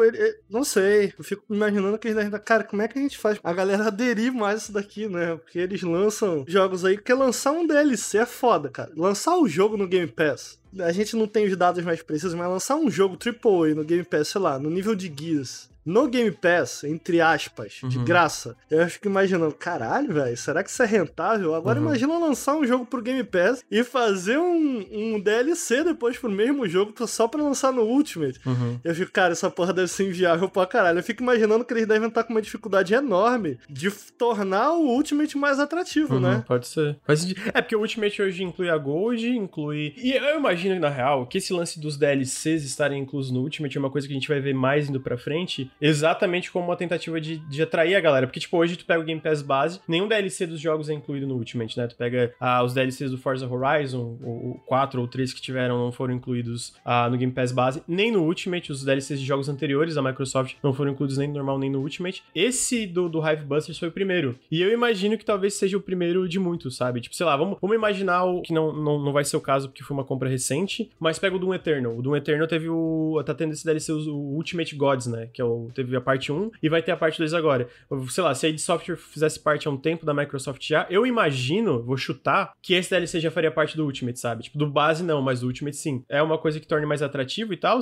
Mas é, é complicado. Assim, eu, eu acho que o Game Pass tá trazendo muito assinante, mas o Ultimate é um pouco mais difícil, porque ele oferece a versão PC, a versão Xbox, tá, do Cloud, cross-save e, e, o Gold. Só que o Gold é uma parada que tá ficando cada vez mais sem sentido, eu sinto, sabe? Tipo, especialmente, uhum. exatamente por ser um ecossistema que o PC e o Xbox interagem tanto entre si, né? Então é uma parada que tu olha e tu fica, cara, a galera que vai jogar Halo Infinite no PC, é bom. Agora nesse caso também não, não vai mais precisar, né? Mas a galera que joga jogos online no PC, porque o multiplayer do Halo Infinite vai ser free to play, né? Até um tempo atrás a galera do PC ia jogar de graça e a galera do console ia pagar o Gold. Agora que vão mudar, né? Mas pega o, o, o multiplayer do Gears, tá sendo no Game Pass, tu não paga para jogar o multiplayer do Gears no PC, mas tu paga para jogar no console, né? Então é uma parada que fica Sim. meio estranho assim. É estranho. Mas é isso, mano. É isso. Tem essa notícia. A outra notícia é que a Vicarious Vision ela fez o, os remakes do Crash e também do Tony Hawk 1 e 2, ela virou uma subsidiária da Blizzard. Ridículo, é, ela... né, velho? Puta merda. Cara. Merda. Mas dentro dessa notícia é que, na verdade, a Vicarious Vision já tava trabalhando com a Blizzard fazia um tempo num remake de, de Diablo 2. Ela tá trabalhando no remake de Diablo 2, a Vicarious Olha. Vision. Só que, na verdade, quem estava trabalhando originalmente nesse remake do Diablo 2 era o time 1 da Blizzard, que era o time que fez o remake do primeiro StarCraft, que trabalhou no StarCraft 2, que trabalhou no Heroes of the Storm e que trabalhou no fracassado Warcraft 3 Reforged, que foi fracassado do jeito que foi por causa de pressão financeira para lançar o jogo apressado pela Activision, né? Tipo, em 2019, quando ele, o jogo entrou em pre-order, ninguém do time do jogo sabia que ele tinha entrado em pre-order. O, o, time de desenvolvimento descobriu no mesmo dia, né? Então esse time ele foi dissolvido pela Activision e essa é mais uma dos movimentos da Activision para tirar cada vez mais a, a, autonomia da Blizzard, né? Que é uma razão que tanta gente, tanto veterano, acabou saindo da Blizzard, inclusive o Mike Morhaime, que era o, o CEO da empresa, ele saiu da Blizzard por causa disso, que a Activision tá tomando cada vez mais as rédeas da empresa. E uma das coisas que ela fez, ela, eles mudaram, né? O Diablo 2 Remake foi pra mão do time 3 ou 4 agora da equipe da Blizzard, que é a equipe que tá trabalhando no Diablo 4. Só que quem tá trabalhando no remake mesmo é a Vicarious Vision. Então, tipo, eles que estão trabalhando no remake com supervisão da, da, da, Blizzard. É um pouco triste, né? Porque ah, depois do sucesso gigantesco do Crash do Tony Hawk, a gente pensa, pô, talvez eles não poder trabalhar numa coisa original ou, ou, qualquer coisa que seja, e no fim virar uma, uma subsidiária ah, da Blizzard. Eu acho que é triste de todos os lados. A gente meio que perdeu o time clássico com isso. Definitivamente a gente perdeu o time clássico da, da Blizzard. É, o time clássico que, né, era, era a galera do, do motivo porque a Blizzard era uma desenvolvedora tão boa. Ao mesmo tempo, a Vicarious Vision, ela deixa de fazer o que ela estava fazendo tão bem e meio que se torna o time 1 da Blizzard. Sim. Cara, que bizarro, que salada estranha. E, cara, eu não, eu não sei, velho, se eu quero esses caras trabalhando em Diablo, saca? Da Vicarious Vision, porque quando você come... bom, eles mostraram competência, claramente eles mostraram competência em reinterpretar uma franquia que já existe, mas velho, você pega, quando você tá falando de RPG, especialmente um RPG com foco tão enorme em loot, você pega desenvolvedoras que estão aí fazendo isso há muito tempo e até hoje quando sai um novo jogo elas cagam, tipo, uhum. elas, elas fazem errado, acertar nesse, nesse sentido depende de uma interação muito constante com o teu público, de um aprendizado muito constante. É lógico que eu imagino que a Blizzard deva ter é, um aprendizado interno, se deva ter é, documentos guardados em relação a isso, mas eu fico meio, cara, eu não sei, é um gênero meio difícil de tu entrar, assim, uhum, sacou? Uhum. É, talvez um dos motivos que eles estejam colocando eles para fazerem Diablo Remake é para eles aprenderem a fazer Diablo, né? Assim como a Coalition começou fazendo os remakes lá, os remasters e remake, remake né? Uhum. De Gears, para depois avançar pra franquia principal. Mano, a notícia que a gente tem, basicamente, no, no, meu entender, tentando traduzir isso tudo que aconteceu, é isso: do tipo, cara, a gente perdeu a Vicarious Vision no sentido de eles estão trabalhando uma parada que não, não dá pra ter certeza se é o que eles queriam fazer Diablo, né? Mas muito fora do que eles fizeram antes, ou fora do esperado, do que a gente esperava ver. E a gente perdeu também o time clássico da Blizzard. Então, Sim. Então, tipo, é só desgraça, só cara. Desgraça. Caralho. Uhum. Tudo que a Activision toca é. E a Activision fazendo merda, é, é isso. É basicamente essa a notícia. É essa notícia. É isso mesmo. É, é, triste, mano. É triste porque é isso, né? Os caras fazem um baita. Dois jogos que fazem um sucesso gigante, trazem franquias enterradas de volta com. Porra, o Crash, a trilogia do, do Crash Remake vendeu mais de 10 milhões, cara. É muita coisa, tá ligado? Então. Mas eles fizeram Crash 4 também? Não, o Crash 4 foi a Toys for Bob. É outro estúdio também. Hum. Eu não sei se é da Activision, se trabalha geralmente pra Activision. O, o, Toys for Bob é o pessoal que fez o Skylanders, lembra? Eu acho que foi uma parada, uma parada uh -huh, assim. Uh -huh. E é, é, triste, né? Foi bem elogiado, foi, né? O Crash 4. Foi. Não, porra, eu não usaria porque eu tive que parar pra jogar outras coisas, né? Mas o que eu tava jogando eu tava adorando, mano. Tava achando muito legal mesmo. Então, é um pouco, um pouco triste, né? Como isso acontece dentro dessa, dessa dinâmica dessas empresas grandes e tal. Como diria o Henrique, é capitalismo, né? É culpa do capitalismo. E a próxima notícia, cara, resumindo, a Tencent comprou a Clay. É, tipo, de, simplificando aqui. A Tencent comprou a Clay Entertainment. Pra quem não sabe, a Clay fez Don't Starve, fez Mark of the Ninja, fez Oxygen Not Included, fez Invisible Wink, fez Shank, fez vários jogos aí, tá fazendo também aquele lá que o Ricardo gosta, que parece uma merda. O... Ah, é Griftlands. Griftlands, Griftlands. Ah, pô. É bem legal. Todos os jogos da Clay são legais. Não tem um jogo da Clay que seja ruim, cara. cara... Não, fala, não, não a galera não falava muito mal casa, do Shank. Não. Eu achava maneirinho o Shank. Shank era legalzinho, mas tipo, o primeiro jogo legal. dele, sei lá, é. segundo, não sei. Mas tipo, a Clay, pô, é um, pra mim uma das grandes empresas aí da última década, né? Quando a gente tava... A gente comentou isso no, no, no podcast passado. Pra mim não tem um jogo dele seja ruim, assim. Joguei todos e achei todos pelo menos bom, sabe? Cara, Alguns bem. muito bons, mas alguns, todos pelo menos bons. E assim. tem bastante jogo, né, cara? Sim. Assim, pro, pro tempo que a empresa existe, eles lançaram muita coisa, muita coisa boa. É, é meio impressionante. É bem impressionante, é bem impressionante. São muitos projetos. Eles fazem muitas coisas diferentes também. Muitas né? coisas diferentes, muitos gêneros diferentes, né? Toda hora os caras vêm com uma parada nova, eu acho muito da hora. Porque tu, tu pega os caras do Bastion, como é que é o nome deles, ô Lucas? Super Giant. Super Giant, ah, Super né? Giant. Eles também só lançaram coisa boa, no meu entender. Mas lançaram, tipo, mas... tipo, 3, 4 jogos. Tem bem né? menos, né? Bem menos em Sim. relação a Clay, assim. A Clay tem, tipo, dois, três jogos em produção ao mesmo tempo, assim, né? Tipo, em vários momentos. Eu sinto que a Clay é maior também, né? Eu sinto que, tipo. É, é eu acho que eles o, cresceram o bem mais rápido. até hoje é um, um, sucesso gigante, assim, dentro do estúdio, né? Ele, ele vende, tem várias expansões e tal. E, e acabou que, por exemplo, pô, o Don't Starve fez um baita sucesso, eles lançaram o Oxygen Not Included, que também vendeu muito no Steam. Pô, o jogo vendeu pra caralho, eles estão lançando outra expansão agora e tal. Eu, eu sinto que isso o sucesso desses jogos dá liberdade para eles fazerem algumas outras coisas, especialmente o Don't Starve, cara. O Don't Starve realmente é bem grande, sabe? Então, talvez isso permita que eles façam outros projetos e tal, mas mesmo assim o que surpreende é o fato dos outros projetos serem muito bons também, sabe? Tipo, o Oxygen Not Included, a galera fala que é um exemplo de um, de um jogo de simulação, tipo, é muito foda mesmo, super complexo e tal, não é, não é à toa que a galera de simulação gosta tanto dele e tá tendo uma, uma expansão, né, agora que eles estão... Expansão paga, né? Eles lançaram muita coisa gratuita e estão fazendo uma expansão paga, como se fosse uma, uma pseudo-continuação, assim. Don't Starve tem expansão até hoje, e as outras coisas que eles experimentam, sei lá, mano, tipo Invisible Ink. Eu brinco com Griftlands, mas parece realmente muito bom e tal. Os caras são brabos, assim. Resumidamente, os caras são brabos, sabe? Até o Hot Lava eu acho legal. Apesar eu também de acho não, bem não achar divertido. a obra-prima deles, assim, eu acho divertido e tal. Então, acho que os caras são bons pra caralho, mano. E o lance da aquisição é aquilo, né, mano? Porra, eu não sinto que eles estavam numa situação financeira é, que eles precisavam ser comprados no sentido de, pô, se a gente não, não, não se vender aqui vai dar merda, sabe? A gente vai fechar. Então, talvez eles estavam num, num poder de negociação ali mais tranquilo, que eles podiam falar, cara, a gente quer que seja assim. A Tencent é conhecida por não mexer muito com as empresas que ela compra, né? Ela, ah, tá aí, faz aí, continua fazendo o teu, a gente só dá mais recursos. Então eu espero que isso só melhore o futuro da Clay. Ao mesmo tempo, a velocidade que tá acontecendo essa consolidação corporativa tá um pouco assustadora, né? Essa semana a gente falou da Clay, Tá. semana passada era da EA comprando a Codemasters, semana passada... Entendeu? Tipo, tá indo... Lucas, mas será que a, a Tencent não fez essa compra pra espionar?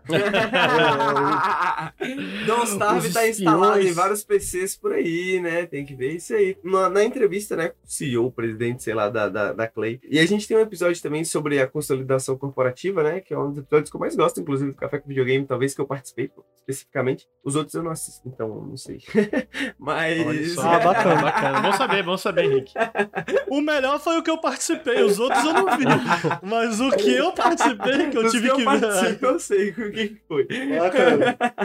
Mas. Segue aí, segue aí. É, uma das coisas que a gente comentou na época era sobre isso, né? Quando rolou o bagulho da Campo Santo também. Por mais que esses desenvolvedores, e aí a Clay, mais sucesso ainda do que a Campo Santo, mas por mais que esses desenvolvedores obtenham sucesso no mercado, ainda assim o mercado ele é tão instável, isso não significa muita coisa necessariamente, né? Pelo menos a, a, a justificativa do presidente da Clay, do sei lá o que, que é a função dele na Clay, mas é que foi isso, né? Pô, a gente queria que não ter que se preocupar com finanças. A gente teria que todo Uhum. mundo pudesse trabalhar e fazer o seu trabalho tranquilamente, sem ter que se preocupar com finanças. E até onde a gente vê, a, a, a Tencent não tem muito. Não é um Activision, né? Não tem muito interesse em modificar a maneira que essas empresas funcionam, é, que tipo de jogo elas fazem. E a Clay, pelo menos em teoria, falou a mesma coisa, né? Que não vai modificar É, não nada, puxa. não vão tirar a gente, não vai demitir, não vai nada. Eles têm uma relação, é, tipo, é, faz tempo, né? Eles falam, ah, a gente explorou várias opções e a gente sabe, né? A gente sabe por vários depoimentos que hoje dentro da indústria tá tendo um, um interesse gigantesco na parte de aquisição e de licenciamento, etc, né? Ah, então a gente vê empresas sendo compradas por todo lado. A gente sabe que a Sony tá indo atrás de empresa pra comprar, a Nintendo comprou recentemente a Next Level Games, que é o pessoal do, do Luigi's Mansion 3. Eu tenho certeza que eles compraram não necessariamente porque eles queriam comprar, e sim porque a, a Next Level chegou, cara, tem gente querendo comprar a nossa empresa e a gente tá interessado em vender. Vocês querem? E aí, de certo, a Nintendo fez uma, uma, oferta mais, mais interessante, etc. E a gente sabe que isso tá num, num interesse altíssimo, né? Então, tipo, a Clay deve ter. Ela fala que teve várias ofertas, que ela conversou com vários ah, parceiros potenciais e acabou escolhendo a Tencent exatamente por essa parte da independência, né? Sem maldade, Lucas, Ricardo, meus chefes, né? Meu Se a, Tencent, se a Tencent chega pra vocês e fala assim, porra, mano, vou pagar vocês uma quantidade não que vocês não podem dizer aí em live de dinheiro, né? Não que esses, esses acordos estejam rolando, né? Mas digamos, a Tencent fala isso pra vocês, pra vocês continuar fazendo Nautilus do jeito que vocês querem e tal, pai e tal. Você não vendia, porra? Oh, fácil. Você Se, se o nunca Ricardo mais fala vai não, eu já falo sim. Você nunca Tem uma mais treta vai interna aqui do- dos precisar se acionistas. preocupar com o dinheiro, irmão. É porque eu não queria entrar nisso, que aí entra numa outra discussão que pode ser enorme. É que eu questiono essa informação, tirando talvez quando a Microsoft e a Sony, a Sony compram, porque existem motivos bem delineados para isso, mas eu questiono essa informação de que não vamos mais precisar nos preocupar com finanças. Será que isso é verdade? Porque significa que eles não vão. Mas aí, tipo, aí a Tencent, veja bem, a Tencent, eles fazem um jogo, ah, não deu muito dinheiro. A, a- a gente já viu isso em problemas internos da EA, com a própria BioWare, que reclamou que os projetos dela ela não estava recebendo o financiamento que eles gostariam para um jogo, para tirar, né, da manga o jogo que eles queriam, porque tinham outros desenvolvedores dentro da EA que estavam fazendo mais dinheiro para EA. É assim que funciona a coisa, entendeu?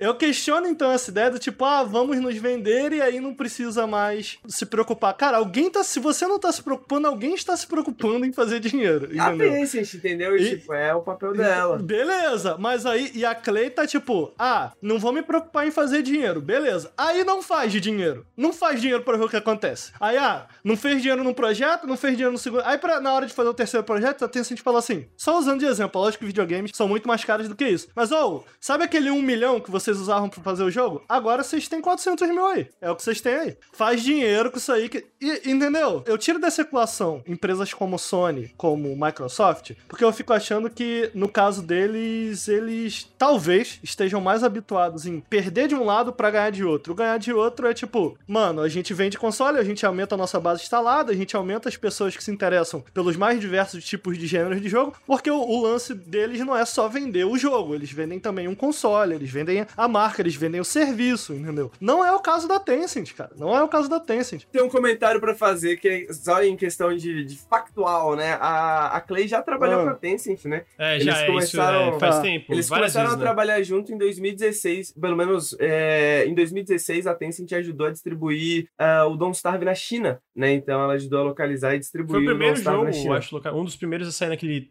é, é, Wii Game, né? Que tem um Wii aplicativo Game, lá. Game deles, isso, Exatamente. Então, uma das questões de como a Tencent vai ajudar a Clay a ganhar dinheiro, né? Vai ganhar dinheiro junto com a Clay, digamos, é através da, da distribuição em países asiáticos, né? E o bagulho tá fazendo sucesso e tal. A gente acabou de falar, né? A Clay tem um puto histórico muito bom de, de jogos, sabe? Eu acho que não ter que se preocupar com dinheiro, no sentido de que o cara não tem que se preocupar, como alguém falou do, do Brian Fargo da Exile, que falou, agora não preciso me preocupar com o plano de saúde dos meus funcionários mais, o senhor Pitt comentou aqui na Twitch. Eles vão fazer jogos melhores, que agora eles não precisam mais se preocupar, entendeu? Tipo assim, agora eles não têm mais esses entraves de, porra, tenho que cuidar da distribuição, tenho que fazer disso, tenho que fazer aquilo, tenho que fazer aquilo. Tipo, é, tem a Tencent assim, cuidando, né? né, cara? Tipo, a, a Tencent é uma empresa gigantesca, tipo, funciona pra Riot, é, Hoje a funciona maior pra várias de empresas, do mundo inteiro é a Tencent, né? Não, não é, é EA, não é Activision, não é nada. É. Exatamente, sacou? Tipo, funciona pro PUBG, sacou? Funciona pra Epic, tá ligado? Funciona, cara. Tipo, até agora funciona, pelo menos. Eu concordo com o Ricardo, tipo assim, tudo bem, é problemático a gente pensar que todas essas empresas vão ser compradas pela Tencent e a Tencent vai se tornar uma mega empresa maior do que já é, sacou? Mas até agora, pelo menos, tipo, não é o caso, tipo, de um Activision, não é o caso, tipo, de uma Disney, talvez, sacou? Até, mas não é, não é um conglomerado que parece funcionar da mesma forma, eu acho, sabe? Parece ser. Posso estar enganado, mas parece diferente. Eu queria dar um, um parênteses, um, um acréscimo, assim. É porque, tipo assim, a, na verdade a estratégia da Tencent é porque a Tencent por muito tempo foi desse, desse lado mais. É, é porque o, o, Ricardo falou sobre estratégia, né? Na verdade, a, a Tencent também tem uma estratégia bem delineada hoje em relação a essas aquisições. Primeiro, porque ela não tá exatamente em risco de perder o primeiro lugar ali de empresa mais rentável, a maior empresa aí de jogos do, do mundo inteiro, né? Mas tá começando a correr o risco tanto por causa dessas aquisições como por outras empresas que estão crescendo, empresas competidoras, etc, né? Mas outra coisa que ela quer é que ela quer sair um pouco dessa parte só de mobile, free to play, e ela quer entrar mais nessa área de jogos mais, eu vou chamar aqui de jogos mais tradicionais, Entra aí até os, os, próprios jogos da Clay, sabe? Jogos no sentido hum, não nesse mercado tipo MOBA e MMO, coisas mobile, etc. E é e por isso que ela tá indo atrás de tantas empresas até aqui,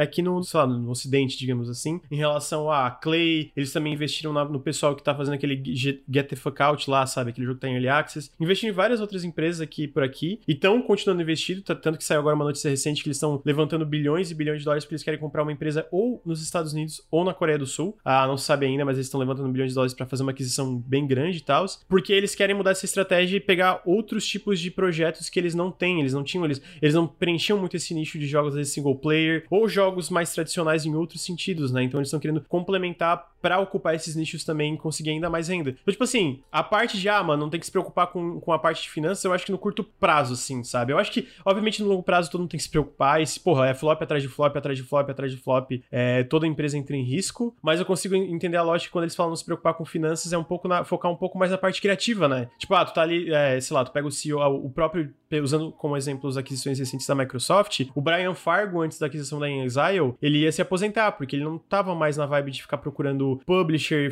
faz, fazendo os pitches dos projetos, né? Vendendo projetos para publishers financiarem. E o próprio Tim Schafer falou, cara, eu, eu, não, eu quase não trabalhava mais nos projetos da Double Fine, porque quase todo o meu tempo se ocupava em eu vender esses projetos para publishers, né? Então, eu imagino que é tirar essa parte de preocupação de não que o jogo não tem que ser rentável, e sim, tipo, meu Deus, eu tenho que procurar alguém que torne esse jogo possível para sequer pensar se ele vai ser rentável ou não. Eu acho que essa barreira, né, que tu tira da parte criativa que, o, que qualquer uma dessas pessoas, qualquer uma dessas empresas que é adquirida fala sobre. Agora a preocupação sempre fica, né, mano? Porque que nem o Ricardo falou, se é flop atrás de flop atrás de flop, ah, tem gente vai olhar, porra, e aí, Clay, caralho. Ao mesmo tempo, a a Clay até hoje não lançou nenhum flop, né? Então fica aquele. Tem uma razão também por que, que eles funcionam e por que a Tencent também tá interessada em manter a independência deles, né? Não, não faz sentido se a gente mexer nisso aqui se isso aqui já tá fazendo sucesso. Vamos só ajudar e tal. Lucas, todo mundo erra. Tá aí a CD Projekt que não me deixa enganar. Sim, né? Todo mundo Mas erra. a CD Projekt tem, tipo, mano, um jogo que foi um sucesso estrondoso, tá ligado? A Não, Clay. não começa. É verdade, é não fato, cara. A, a. Clay tem um, um- um- pelo menos uma mão cheia de jogos que foram sucessos, cara. Tipo, É pode não ter sido alguns, Se talvez, se mas. pá, The Witcher 1 e 2 venderam mais que jogos da Clay. Don't que você tá Starve, falando Don't que não- Starve. não Provavelmente Don't Starve vendeu mais que The Witcher 1 e Eu 2 acho juntos. que ah, os, os cinco jogos da, da Clay que pode. Bom, beleza, The Witcher pode até ter vendido mais, mas eles têm muito mais consistência do que os jogos da The Project já desde o começo. Eu quero dizer que, tipo assim, pode ser que erre, pode ser que erre. E aí, se, se errar, vai ser cobrado e tal. Mas o- que eu acho é, até agora parece que tá funcionando. Eu acho que é algo que oferece que funciona para duas partes. É o problema do capitalismo de que, mano, você é, dá a doença e vende o remédio, né? Porque idealmente a gente não tinha. Essas empresas não teriam situações tão instáveis assim para precisar de investimento de fora. Né, e poderiam se bancar sozinhas sem ter que se preocupar. Mas infelizmente é o mundo em que a gente vive. E aí eu acho que, porra, se isso dá segurança pra dev, se isso dá segurança pra parte criativa, pra poder criar sem ter que É, se preocupar com isso, cara, porra, eu, Eu, acho questiono, eu questiono, eu questiono essa ideia aí de ah, traz segurança, de que é tudo flores. Eu não acho que são Ah, tudo não, flores não. em relação. é, isso, isso, é um pouco de tá PR, entendendo? PR, né? É, é tipo de, cara, a gente tem que É. falar bem. Não, mas, mas assim, realmente é. é- A Clay, eu sinto que a Clay tava numa situação muito mais segura que outras empresas que se venderam, etc. Porque, que nem tu falou, tu usou, ah, só o The Witcher. Não, não, na verdade o Don't Starve 1 provavelmente vendeu mais que The Witcher 1 e 2, não 3, sabe? Porque o 3 é realmente gigantesco. Ah, quanto vendeu Don't Ma- Starve? mais de 10 milhões. Cara, todos os jogos da série The Witcher juntos venderam 50. Quase todos o The Witcher 3. O The Witcher 2 não vendeu mais de 10 milhões de cópias? Pera aí, a informação oficial que a gente tem de 2020 é que todos os jogos da série The Witcher juntos, não, não separaram, venderam 50 milhões. Cara, vocês estão falando merda, vendeu pra não, caralho não, não, mas o- e- a- não, Estão é, falando não, não merda. estou falando merda. Você pega que hoje, tipo, Tá. ah, até maio de 2012, o The Ah. Witcher 2 tinha vendido 1.7 milhões de cópias. Ah, Não, é- de onde é essa informação? A gente não tem uma, a gente não tem uma informação oficial sobre isso. a gente tem não NPD, tem. estimativas de vendas, porra. Tem chutes que não, não, olha só, o The Witcher digitais, 3, não Ricardo, o The Witcher 3 vendeu pra caralho, tem, vendeu velho, muito. não adianta. Boa parte desses 50 milhões de cópias. The Witcher 1 e 2 venderam muito bem. Cara, como que você acha que uma o meu empresa... ponto, Ricardo, o meu ponto é que o. o- ok, talvez você fale, o Don't Starve vendeu pra caralho. Tu falar pra mim assim, porra, mas aí os caras não estão. Não, eu não eles tô têm. falando que não vendeu, cara. Não, tu falou no começo. Não, claro que não, Meu ponto cara. é que a CD Projekt não é parâmetro. Tipo assim, ah, a É, CD exatamente, Projekt errou, é. todo mundo pode errar. Não, mano, a CD Projekt é uma empresa que não é uma empresa totalmente consistente. Ela errou com um jogo gigantesco que mesmo ele, é, mesmo ele bateu recordes, né? Vocês usaram esse argumento aí e falaram, ah, mas a CD Projekt só deve The Witcher 3. E, mano, isso é uma parada que eu ouço muito, isso é falso, Não, isso é cara. falso, Isso não, é, não. isso não... Isso é falso. Você há de concordar comigo que a consistência da CD Projekt não se compara à consistência da Clay, cara. Tipo assim, The Witcher 1 é um jogo Você que tá tem seus problemas. The Witcher 2 é um jogo que tem problemas totalmente diferentes. The Não Witcher é nem 3 os mesmos também. problemas, tá ligado? São outros problemas. The Witcher The 3 Witcher também. 3 também. Outros problemas, não é? Tipo, até os problemas são diferentes. Os jogos da Clay, mano, até o Mano. estilo visual é, é, é coeso, Eu sacou? não tô defendendo a CD Projekt, eu tô defendendo o jornalismo, entendeu? Não, eu, eu usei a expressão errada. A gente não tem os números exatos, mas quando tu fala, por exemplo, de defender o jornalismo, e você fala sobre, porra, mas todo mundo erra, o fato é que a Clay errar com um projeto, sendo que o Don't Starve continua vendendo é, até hoje e os outros projetos fazem sucesso, dá muito mais segurança financeira do que a CD Projekt que é um vamos- trabalho. Ou, ou- essas empresas gigantes que vão por um, de Pera projeto vamos projeto. falar né? sério. A É eu Tencent, quero afinal de contas, comprou a CD Projekt ou comprou a Clay? Porque Na moral, na moral, na moral, vamos falar sério aqui, vamos falar sério aqui. Onde eu queria chegar com todo mundo erra é tipo, são nesses momentos em que uma empresa falha, em que tem um jogo que não vende bem, ou sei lá, ou que tem alguma treta ao redor, lá no Sky, ou qualquer coisa do tipo, são nesses momentos que o relacionamento, eu imagino, com alguém que possui a maioria das ações da tua empresa, são nesses momentos que os relacionamentos se estreitam e são colocados em xeque. Foi só isso que eu quis Justo, dizer. concordo. Então, tipo, porra, eu coloco em questão essa ideia de que, ah, uma empresa é enorme. E, pra, ah, pra além disso, é triste pra caralho. Tipo, porra, a gente tinha uma lógica. Quando a gente pegou lá. É porque eu, eu acho muito estranho esse argumento no sentido dele. Quando a gente, lá atrás, quando essas empresas independentes começaram a surgir, tava todo mundo batendo palma assim, porra, que legal, cara. Empresas independentes, elas se arriscam mais porque não são empresas grandes, que tem que contar com grandes projetos, que valem mais dinheiro, em que são projetos maiores e por isso elas não querem se arriscar, elas querem só ir no certo. E agora a gente tem empresas grandes pegando essas empresas pequenas e de novo a gente tá batendo palma no sentido de tipo, porra, cara, não era legal aquilo, agora não é mais. Agora o legal é a empresa grande pregar a empresa pequena. Sempre foi, mano. Tipo, é uma Ah, independência é uma- financeira falsa, cara.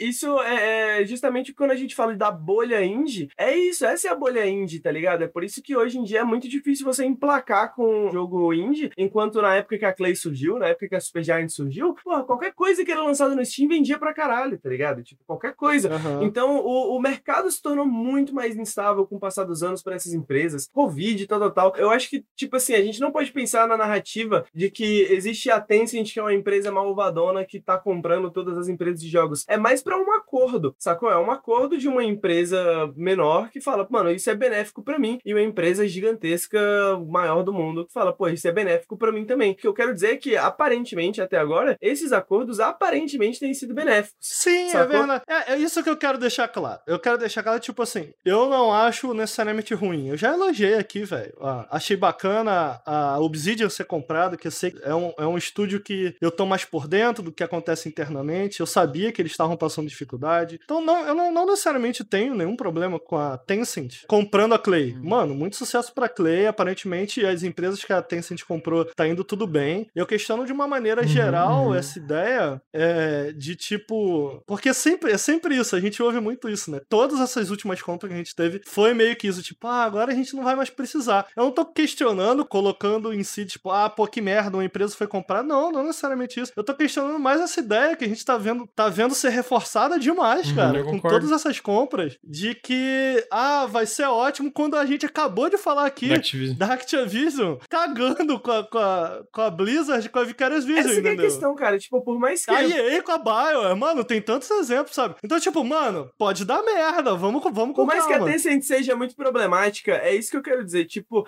eu acho que é um pouco simplismo se a gente considerar que todas essas relações, elas são iguais, entendeu? Que todas, tipo assim, porque Aham. justamente é isso que eu quero dizer, sacou? Tipo, pensar que todas as aquisições são iguais, todas as aquisições são a mesma, sacou? Que uma aquisição da Mi- Microsoft é a mesma coisa que a Steam adquirindo a Campo Santo, que é a mesma coisa que a Activision Blizzard, que é a mesma coisa que a Tencent, sacou? Tipo, todas essas, é, essas empresas, elas têm culturas diferentes, elas funcionam de maneira diferente, sacou? Tipo, a, a gente percebe pelo caso da Steam, sacou? A Steam é, é a, a empresa clássica de adquirir empresas e, antigamente, né, pelo menos, fazer coisas interessantes com isso. E agora com a Campo Santo, a gente não sabe o que aconteceu exatamente. A Campo Santo é um caso bem trágico. É um caso né? bem trágico, sacou? Então eu não discordo que aquisições de empresas, de maneira geral, sejam problemáticas. O que eu acho que, historicamente falando, a Tencent a gente ainda não tem motivos muito pra duvidar, entendeu? Tipo, a Epic, ela só tem se envolvido mais no mercado de uma maneira que eu, particularmente, acho bem interessante. Afinal de contas, a gente já apareceu na capa lá da Epic, então, basicamente, a gente também é pago pela Tencent. Veja só,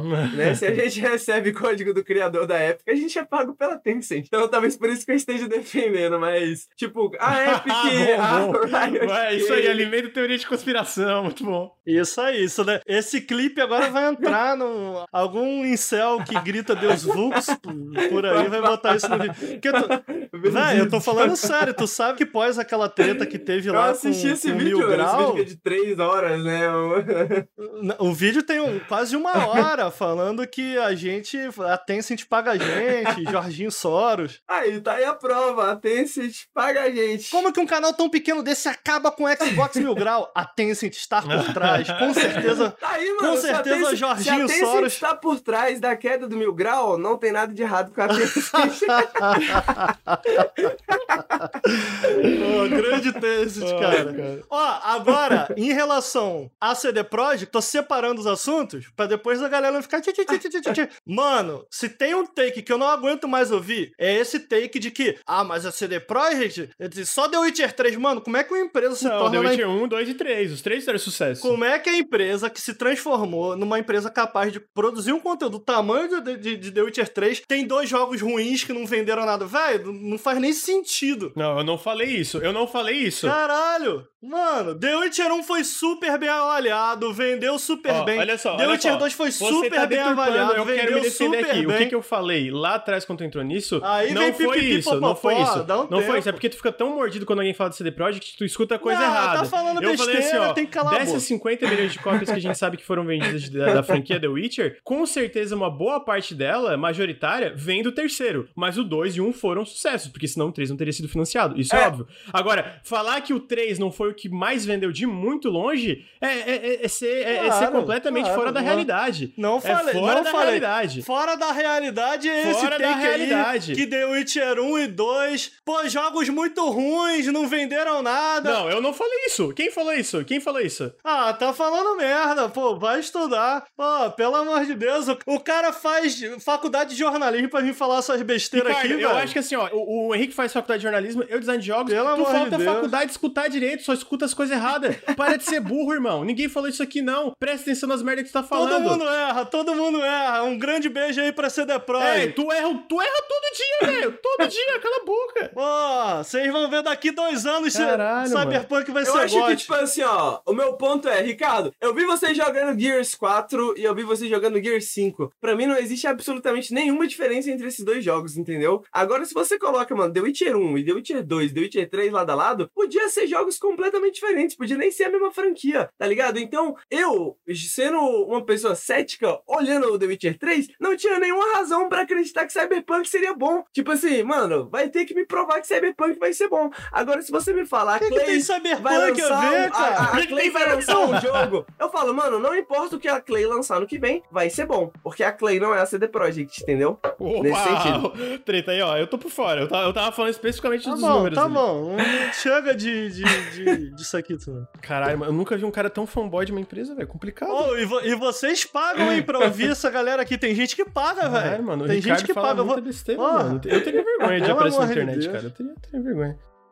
Mano, eu vou agradecer aqui os subs, o Eduardo Gel, muito obrigado pelos dois meses de sub. É, o Gutus pelos três meses de sub. O BF2P pelos dois meses de sub. Ou ABF2P, não sei. O Alamux, eu não sei se eu agradeci, então obrigado pelos seis meses de sub. É, queria agradecer a todo mundo aí que ficou com a gente. Três horinhas no fim só de notícias, porque tinham muitas notícias pra discutir, né? Queria relembrar aqui que se você curte o nosso trabalho, fica aí o meu pedido pra deixar um subzinho pro canal. É, se você assinar o Amazon Prime, a gente tá com essa meta mensal de 400 subs por mês. Todo sub faz muita, muita diferença, então se considerem deixar um sub aqui pro canal, especialmente se vocês assinam o Amazon Prime, que não tem um custo extra, né? É, também, se você tá escutando o podcast no feed ou ao vivo, considere apoiar em apoia.se barra Nautilus ou picpay.me barra canal Nautilus, é, porque ajuda a gente a manter os podcasts e vídeos e outras coisas. Ah, se você tá escutando no feed, fica aí meu convite pra vir em twitch.tv barra Nautilus Link e seguir a gente aqui. A gente faz live todos os dias e a gente faz o podcast o Café com Videogames toda segunda de manhã e o Periscope sobre o que a gente tá jogando toda sexta noite. Encerro o Café com Videogames 24 aí. Ô, Ricardo e Henrique, vocês têm mais alguma mensagem, pessoal? Vem, Pitman! Bora, Bora, galera! porra! Porra! Bora, Queria dizer porra! também que se a Tem estiver ouvindo, chama DM. Caralho, começar. Todo dia, mas chama, chama mesmo, chama mesmo. e com isso, a gente termina o Café com Videogames número 24. Muito obrigado por todo mundo. Tchau, tchau. Beijos. Beijo, Valeu. chat.